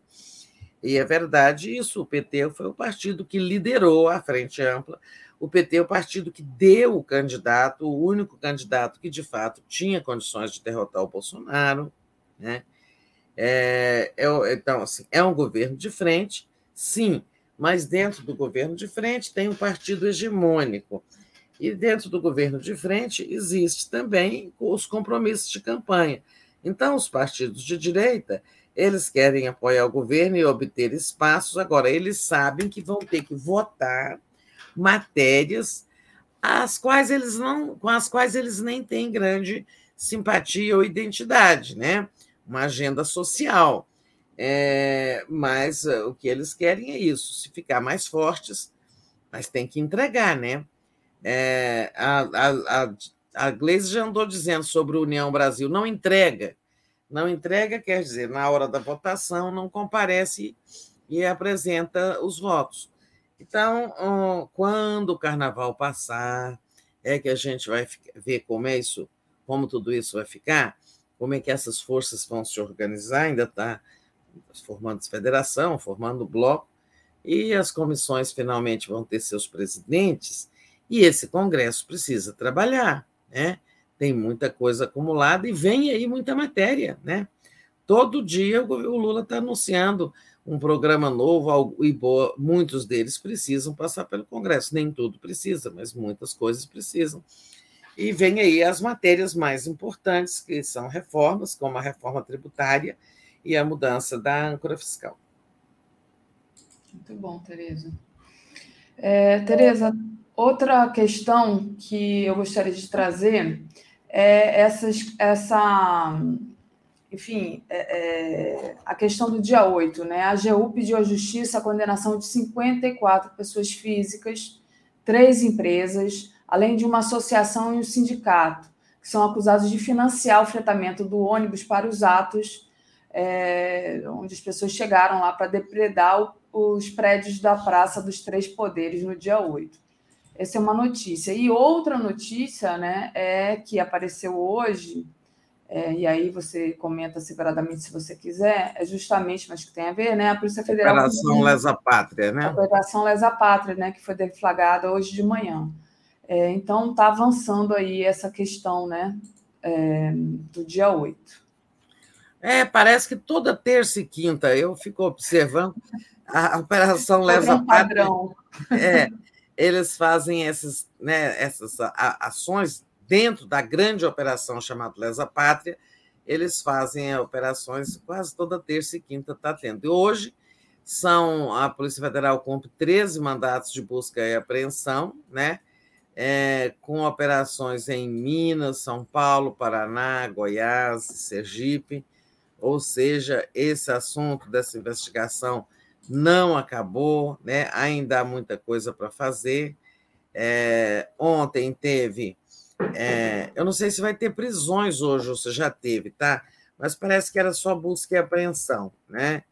Ah, ah não, ela tenta cumprir, estou vendo aqui, oito mandatos de prisão preventiva e 13 de busca e apreensão. Então já deve ter gente presa aí hoje, tá? É, a gente já comentou aquilo lá, que as pessoas, aquela é, coisa da papuda lá, precisa de tomar um jeito. Eu acho que é, essa decisão precisa ser tomada de quem já foi é, investigado, já teve culpa formada, já foi denunciado é, ao, à justiça né, por esses crimes. É, podem ir para os seus estados, né, parar com essa concentração aqui em Brasília, que ela fica sendo explorada pela extrema-direita que fica aí. Ah, pensei que eu tinha caído. Né? Não, fica aí a extrema-direita falando em campo de concentração do Lula, essa coisa, essa bobajada toda. Bom, e tem também aí esse papel da AGU. Eu já destaquei aí aqui que o advogado-geral da União é, ele está é, cumprindo, é, de certa forma, é, o papel do procurador-geral, substituindo o procurador-geral, que está muito mole, né? Eu acho ele muito mole, esse negócio dos golpistas. Mas a gente sabe quem é o Aras, né? Então a AGU está pedindo aí é, essa, é, essas providências, né? Ela está denunciando essas pessoas 54 pessoas que são financiadores.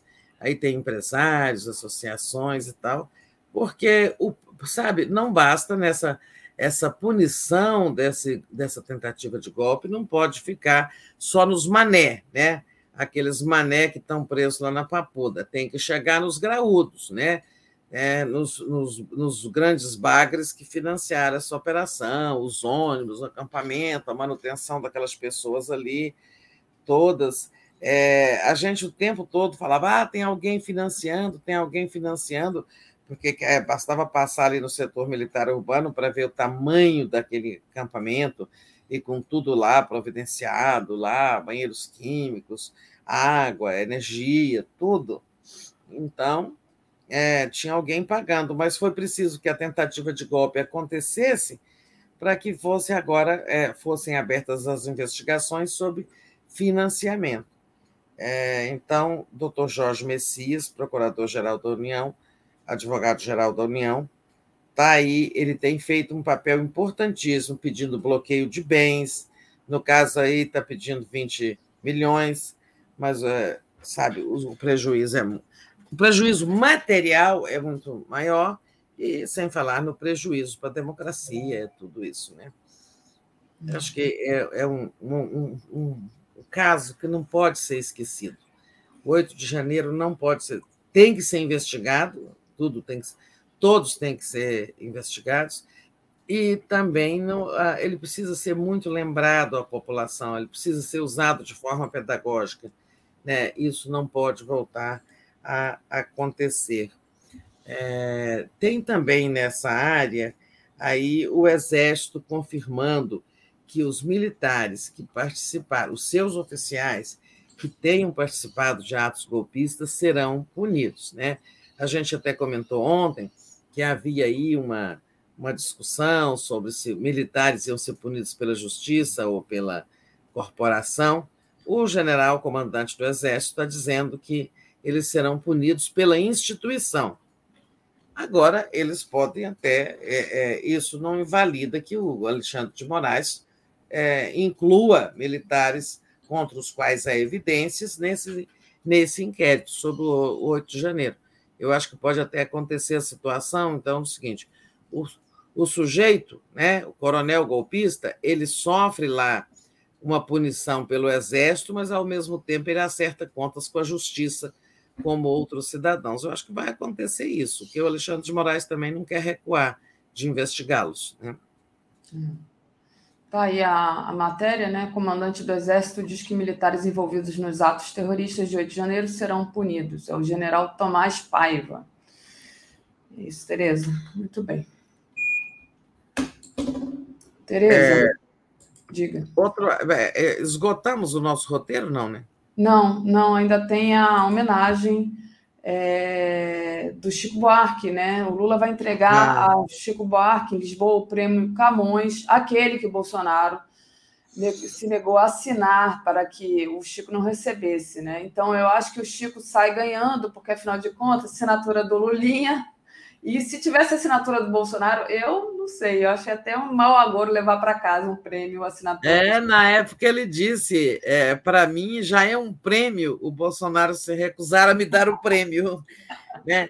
Porque o Camões, que é o maior prêmio da o maior prêmio literário da língua portuguesa, né? Então é o nosso é o nosso Nobel, né, da língua portuguesa. É, o Bolsonaro na época diz assim: eu assino em 2026. Por que, que tem que assinar? Porque é um prêmio em dinheiro, né? tem lá um valor em euros, né? Uhum. É, é um prêmio que é pago pelos dois países, né? os governos de Portugal e de, e de Brasil. É, é, o prêmio abarca a língua portuguesa, mas só os dois países mais ricos que, da língua portuguesa Brasil e Portugal entram com o fundo, sabe, um fundo financeiro para dar o prêmio, né? E, e, claro que o presidente da República, então, ele tem que assinar ali uma coisa, um protocolo e liberar o recurso, né? E o Bolsonaro falou que ia fazer isso em 2026, ou seja, é no último ano do segundo mandato dele. Olha só que ridículo, né?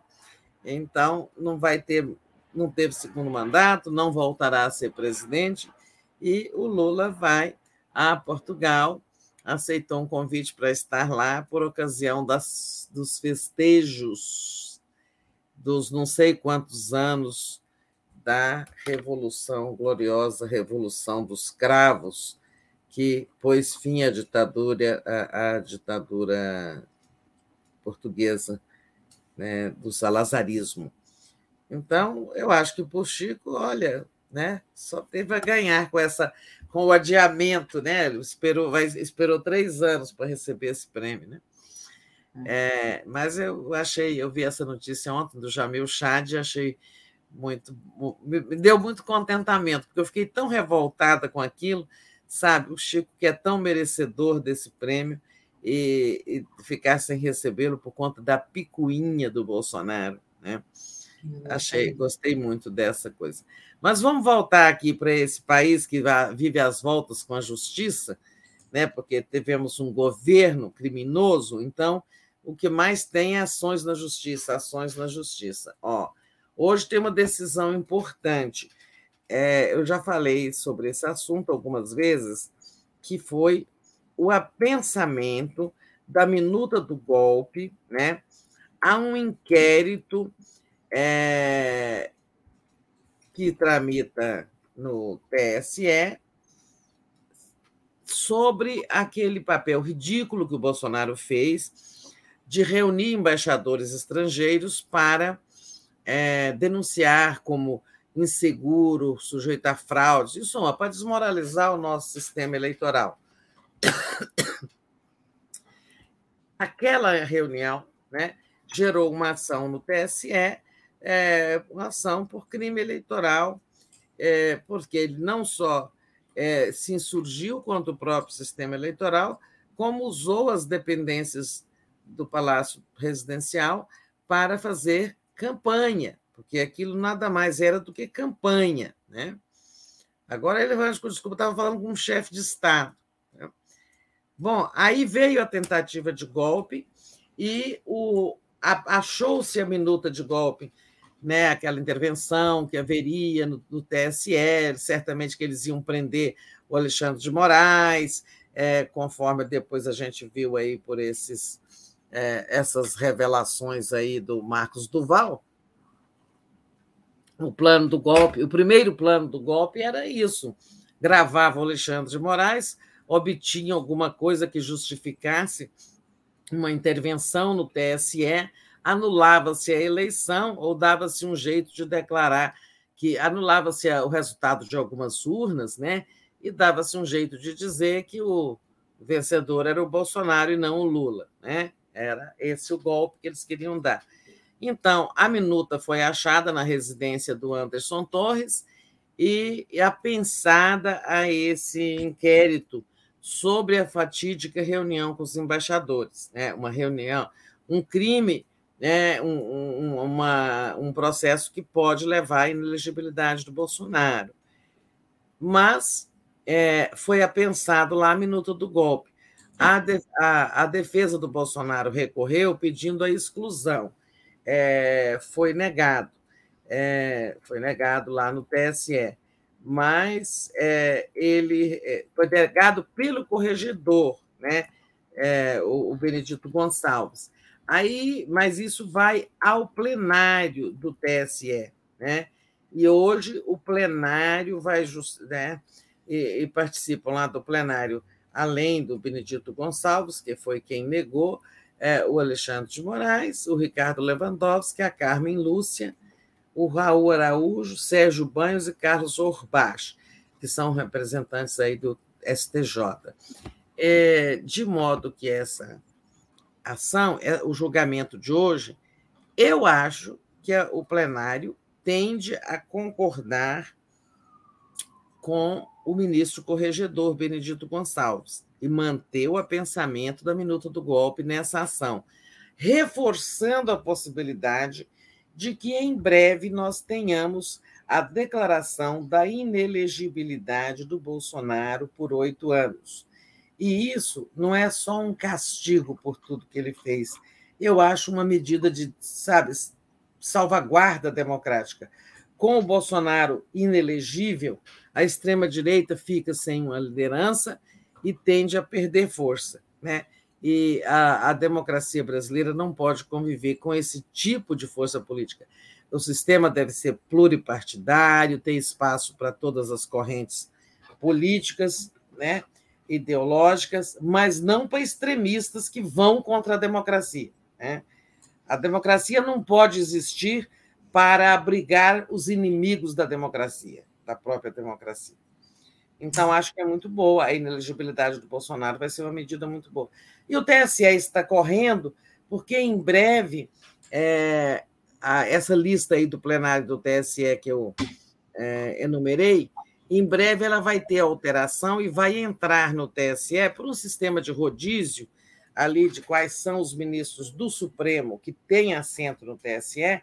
Por esse sistema, em breve, é, um ou dois daqueles ministros indicados pelo Bolsonaro ao Supremo vão ter assento no TSE e, claro, vão votar a favor do Bolsonaro. Então, é importante que essa decisão seja tomada o quanto antes, porque nós vamos ver essa extrema, sem o Bolsonaro, com ele inelegível, nós vamos ver a extrema-direita desmilinguir. Né? Né? Imagina, Valdemar Costa Neto, que seria a pessoa de maior projeção hoje da extrema-direita depois do Bolsonaro, não vai a lugar nenhum, né? Até porque ele nem é de extrema direita de verdade, né? Ele entrou ali, abraçou-se com essa com o Bolsonaro e com essas forças de extrema direita, mas na verdade ele foi sempre foi um deputado de, de, de direita oportunista, fisiológico e corrupto, né? É, mas ele não era de extrema direita golpista, né? É, lá, na trajetória dele, que está há muitos anos no, na política enfim, abraçou a causa errada. É. Tereza, é, deixa eu agradecer ao pessoal, pedir para o pessoal deixar o like, compartilhar a live. Quem não se tornou ainda, ainda membro, tornar-se membro aí no botão do YouTube ou fazer uma assinatura solidária em Brasil247.com.br apoio. Eu queria trazer aqui uma notícia, na, na verdade você já comentou no momento da indicação, mas agora saiu no Diário Oficial, que é a oficialização do Hélio Doyle. Hélio Doyle como novo diretor-presidente da EBC, né?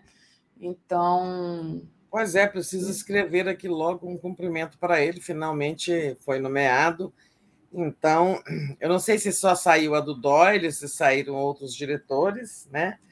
Mas em boa hora, isso demorou alguns dias, ele já estava indicado, mas demorou alguns dias a nomeação por conta de burocracias, né? É... Olha lá, gente, eu tenho um horror daquilo. Fica com essa foto ali, ó. Aquele totem ali, eu me lembro exatamente que eu era diretora-presidente do EBC e mandei é, providenciarem lá é, esse totem para ficar na porta do prédio, as pessoas saberem que ali funciona a EBC e os seus canais, TV Brasil, Agência Brasil, Rádio Agência, rádios, né, tal, os muitos serviços. Mas a EBC tinha um logotipo lindo, e os bolsonaristas trocaram por aquele mapinha do Brasil em verde e amarelo ali em cima, tá vendo? Acima uhum. da sigla IBC, na imagem, no totem à direita do Hélio Dolly. Entendi. É. Era, deixa, eu, deixa eu ver se eu consigo aqui resgatar o, o antigo logotipo da EBC. Era esse aqui, Tereza, azulzinho? Como é, é era esse azul porque ele é uma pétala né, que reúne depois, elas se juntam para fazer o antigo logotipo da TV Brasil. Mas eles da TV Brasil, mas eles trocaram tudo por essa essa figurinha aí, ó, é, essa figurinha em verde e amarelo. Essa aqui, é, né? Que é péssimo. Não, ninguém tem nada contra o verde e amarelo da pessoa da, da bandeira do Brasil, mas a empresa, isso lembra, remete ao governo né? e a empresa e seus canais são independentes. Mas voltando ao Hélio Doyle, né? eu não sei se saíram todos os diretores, ou se saiu, não vi o Diário Oficial, ou se saiu só a nomeação dele. Eu estou torcendo bastante para que ele tenha uma, uma ótima gestão, consiga de fato reconstruir os, a EBC, o sistema público de comunicação, né, que está muito destruído. Olha, eles fizeram, eles cometeram muitos crimes com a EBC, violando a lei 11652, é, e um dos mais danosos que o Hélio já está é, já está cuidando de corrigir é, foi a mistura, né, da TV pública, a TV Brasil, com a TV do governo federal, a TV NBR, né, que sempre foi uma TV do governo. Embora operada por EBC, é, por um contrato né, de remuneração e tudo mais, a NBR sempre foi assim, é ali que se transmite, é uma, uma TV do governo, ali que se transmite é, fala do presidente, é, reuniões, atos oficiais, em suma, é, e programas também para difundir as políticas públicas do governo e tal, mas era TV de governo. TV Brasil não, a TV, uma TV Brasil é uma TV para a cidadania, generalista, que ofereça bons conteúdos para todas as faixas de público, começando das crianças e chegando à diversidade né, do povo brasileiro. Diversidade étnica, regional, sexual, etc. e tal. Né? Então, eles fizeram o seguinte: olha, para gastar menos, faz o seguinte: a TV do governo, a TV NBR, que eles ela passa a reproduzir a programação da TV Brasil. Só quando tiver que inter... quando um ato no governo, uma fala do Bolsonaro, um discurso, aí a gente interrompe a programação e transmite. Mas resultado, ficaram, ficou, ficaram duas televisões praticamente idênticas, sendo que uma é tem a sua programação interrompida de vez em quando. Estou esclarecendo isso porque eu mesma recebo muita é, correspondência de pessoas dizendo isso é um absurdo, a TV Brasil continua transmitindo atos do governo federal, agora discurso do Lula. É, é que não é isso. O Hélio está corrigindo isso já. A TV, e aí eles transformaram a TV Brasil pública em TV Brasil ponto um, isso na TV aberta, tá, gente? e a outra, que chamava NBR, TV Brasil ponto 2, né? Mas passando a mesma programação, sendo só que a ponto 2 transmite atos oficiais. Só que as pessoas não sabem e falam que é a TV pública que está transmitindo coisas do governo. É, essa é uma das primeiras tarefas que o Hélio já está enfrentando lá, né? separar essas duas televisões, cada uma com seu nome, cada uma com sua programação, cada uma com a sua natureza, né? e retomar o projeto de construção de uma TV pública nacional, é, com a ampliação agora de sua cobertura, instalação de mais canais, que ela chegue ao maior número possível de brasileiros. A programação está um lixo, a programação é herdada do Bolsonaro, né? É, e né, fortalecer assim essa ideia de uma televisão pública que contribua para a formação crítica do cidadão. Há algumas pessoas falaram quando a gente comentou Roda Viva, ah, Roda Morta e tal, tem muitas críticas ao Roda Viva e à TV Cultura, mas a TV Cultura foi muito importante para nós.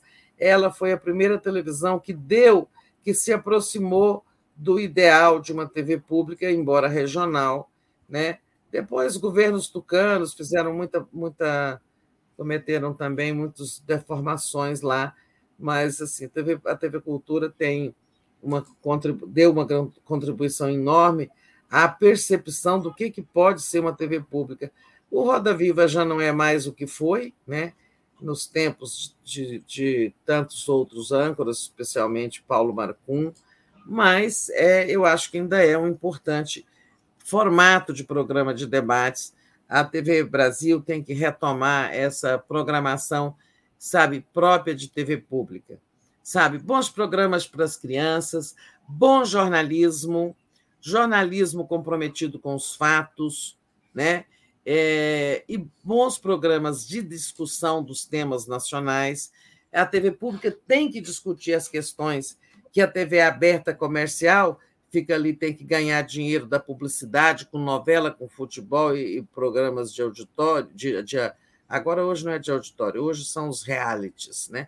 Tem que ganhar dinheiro com a publicidade.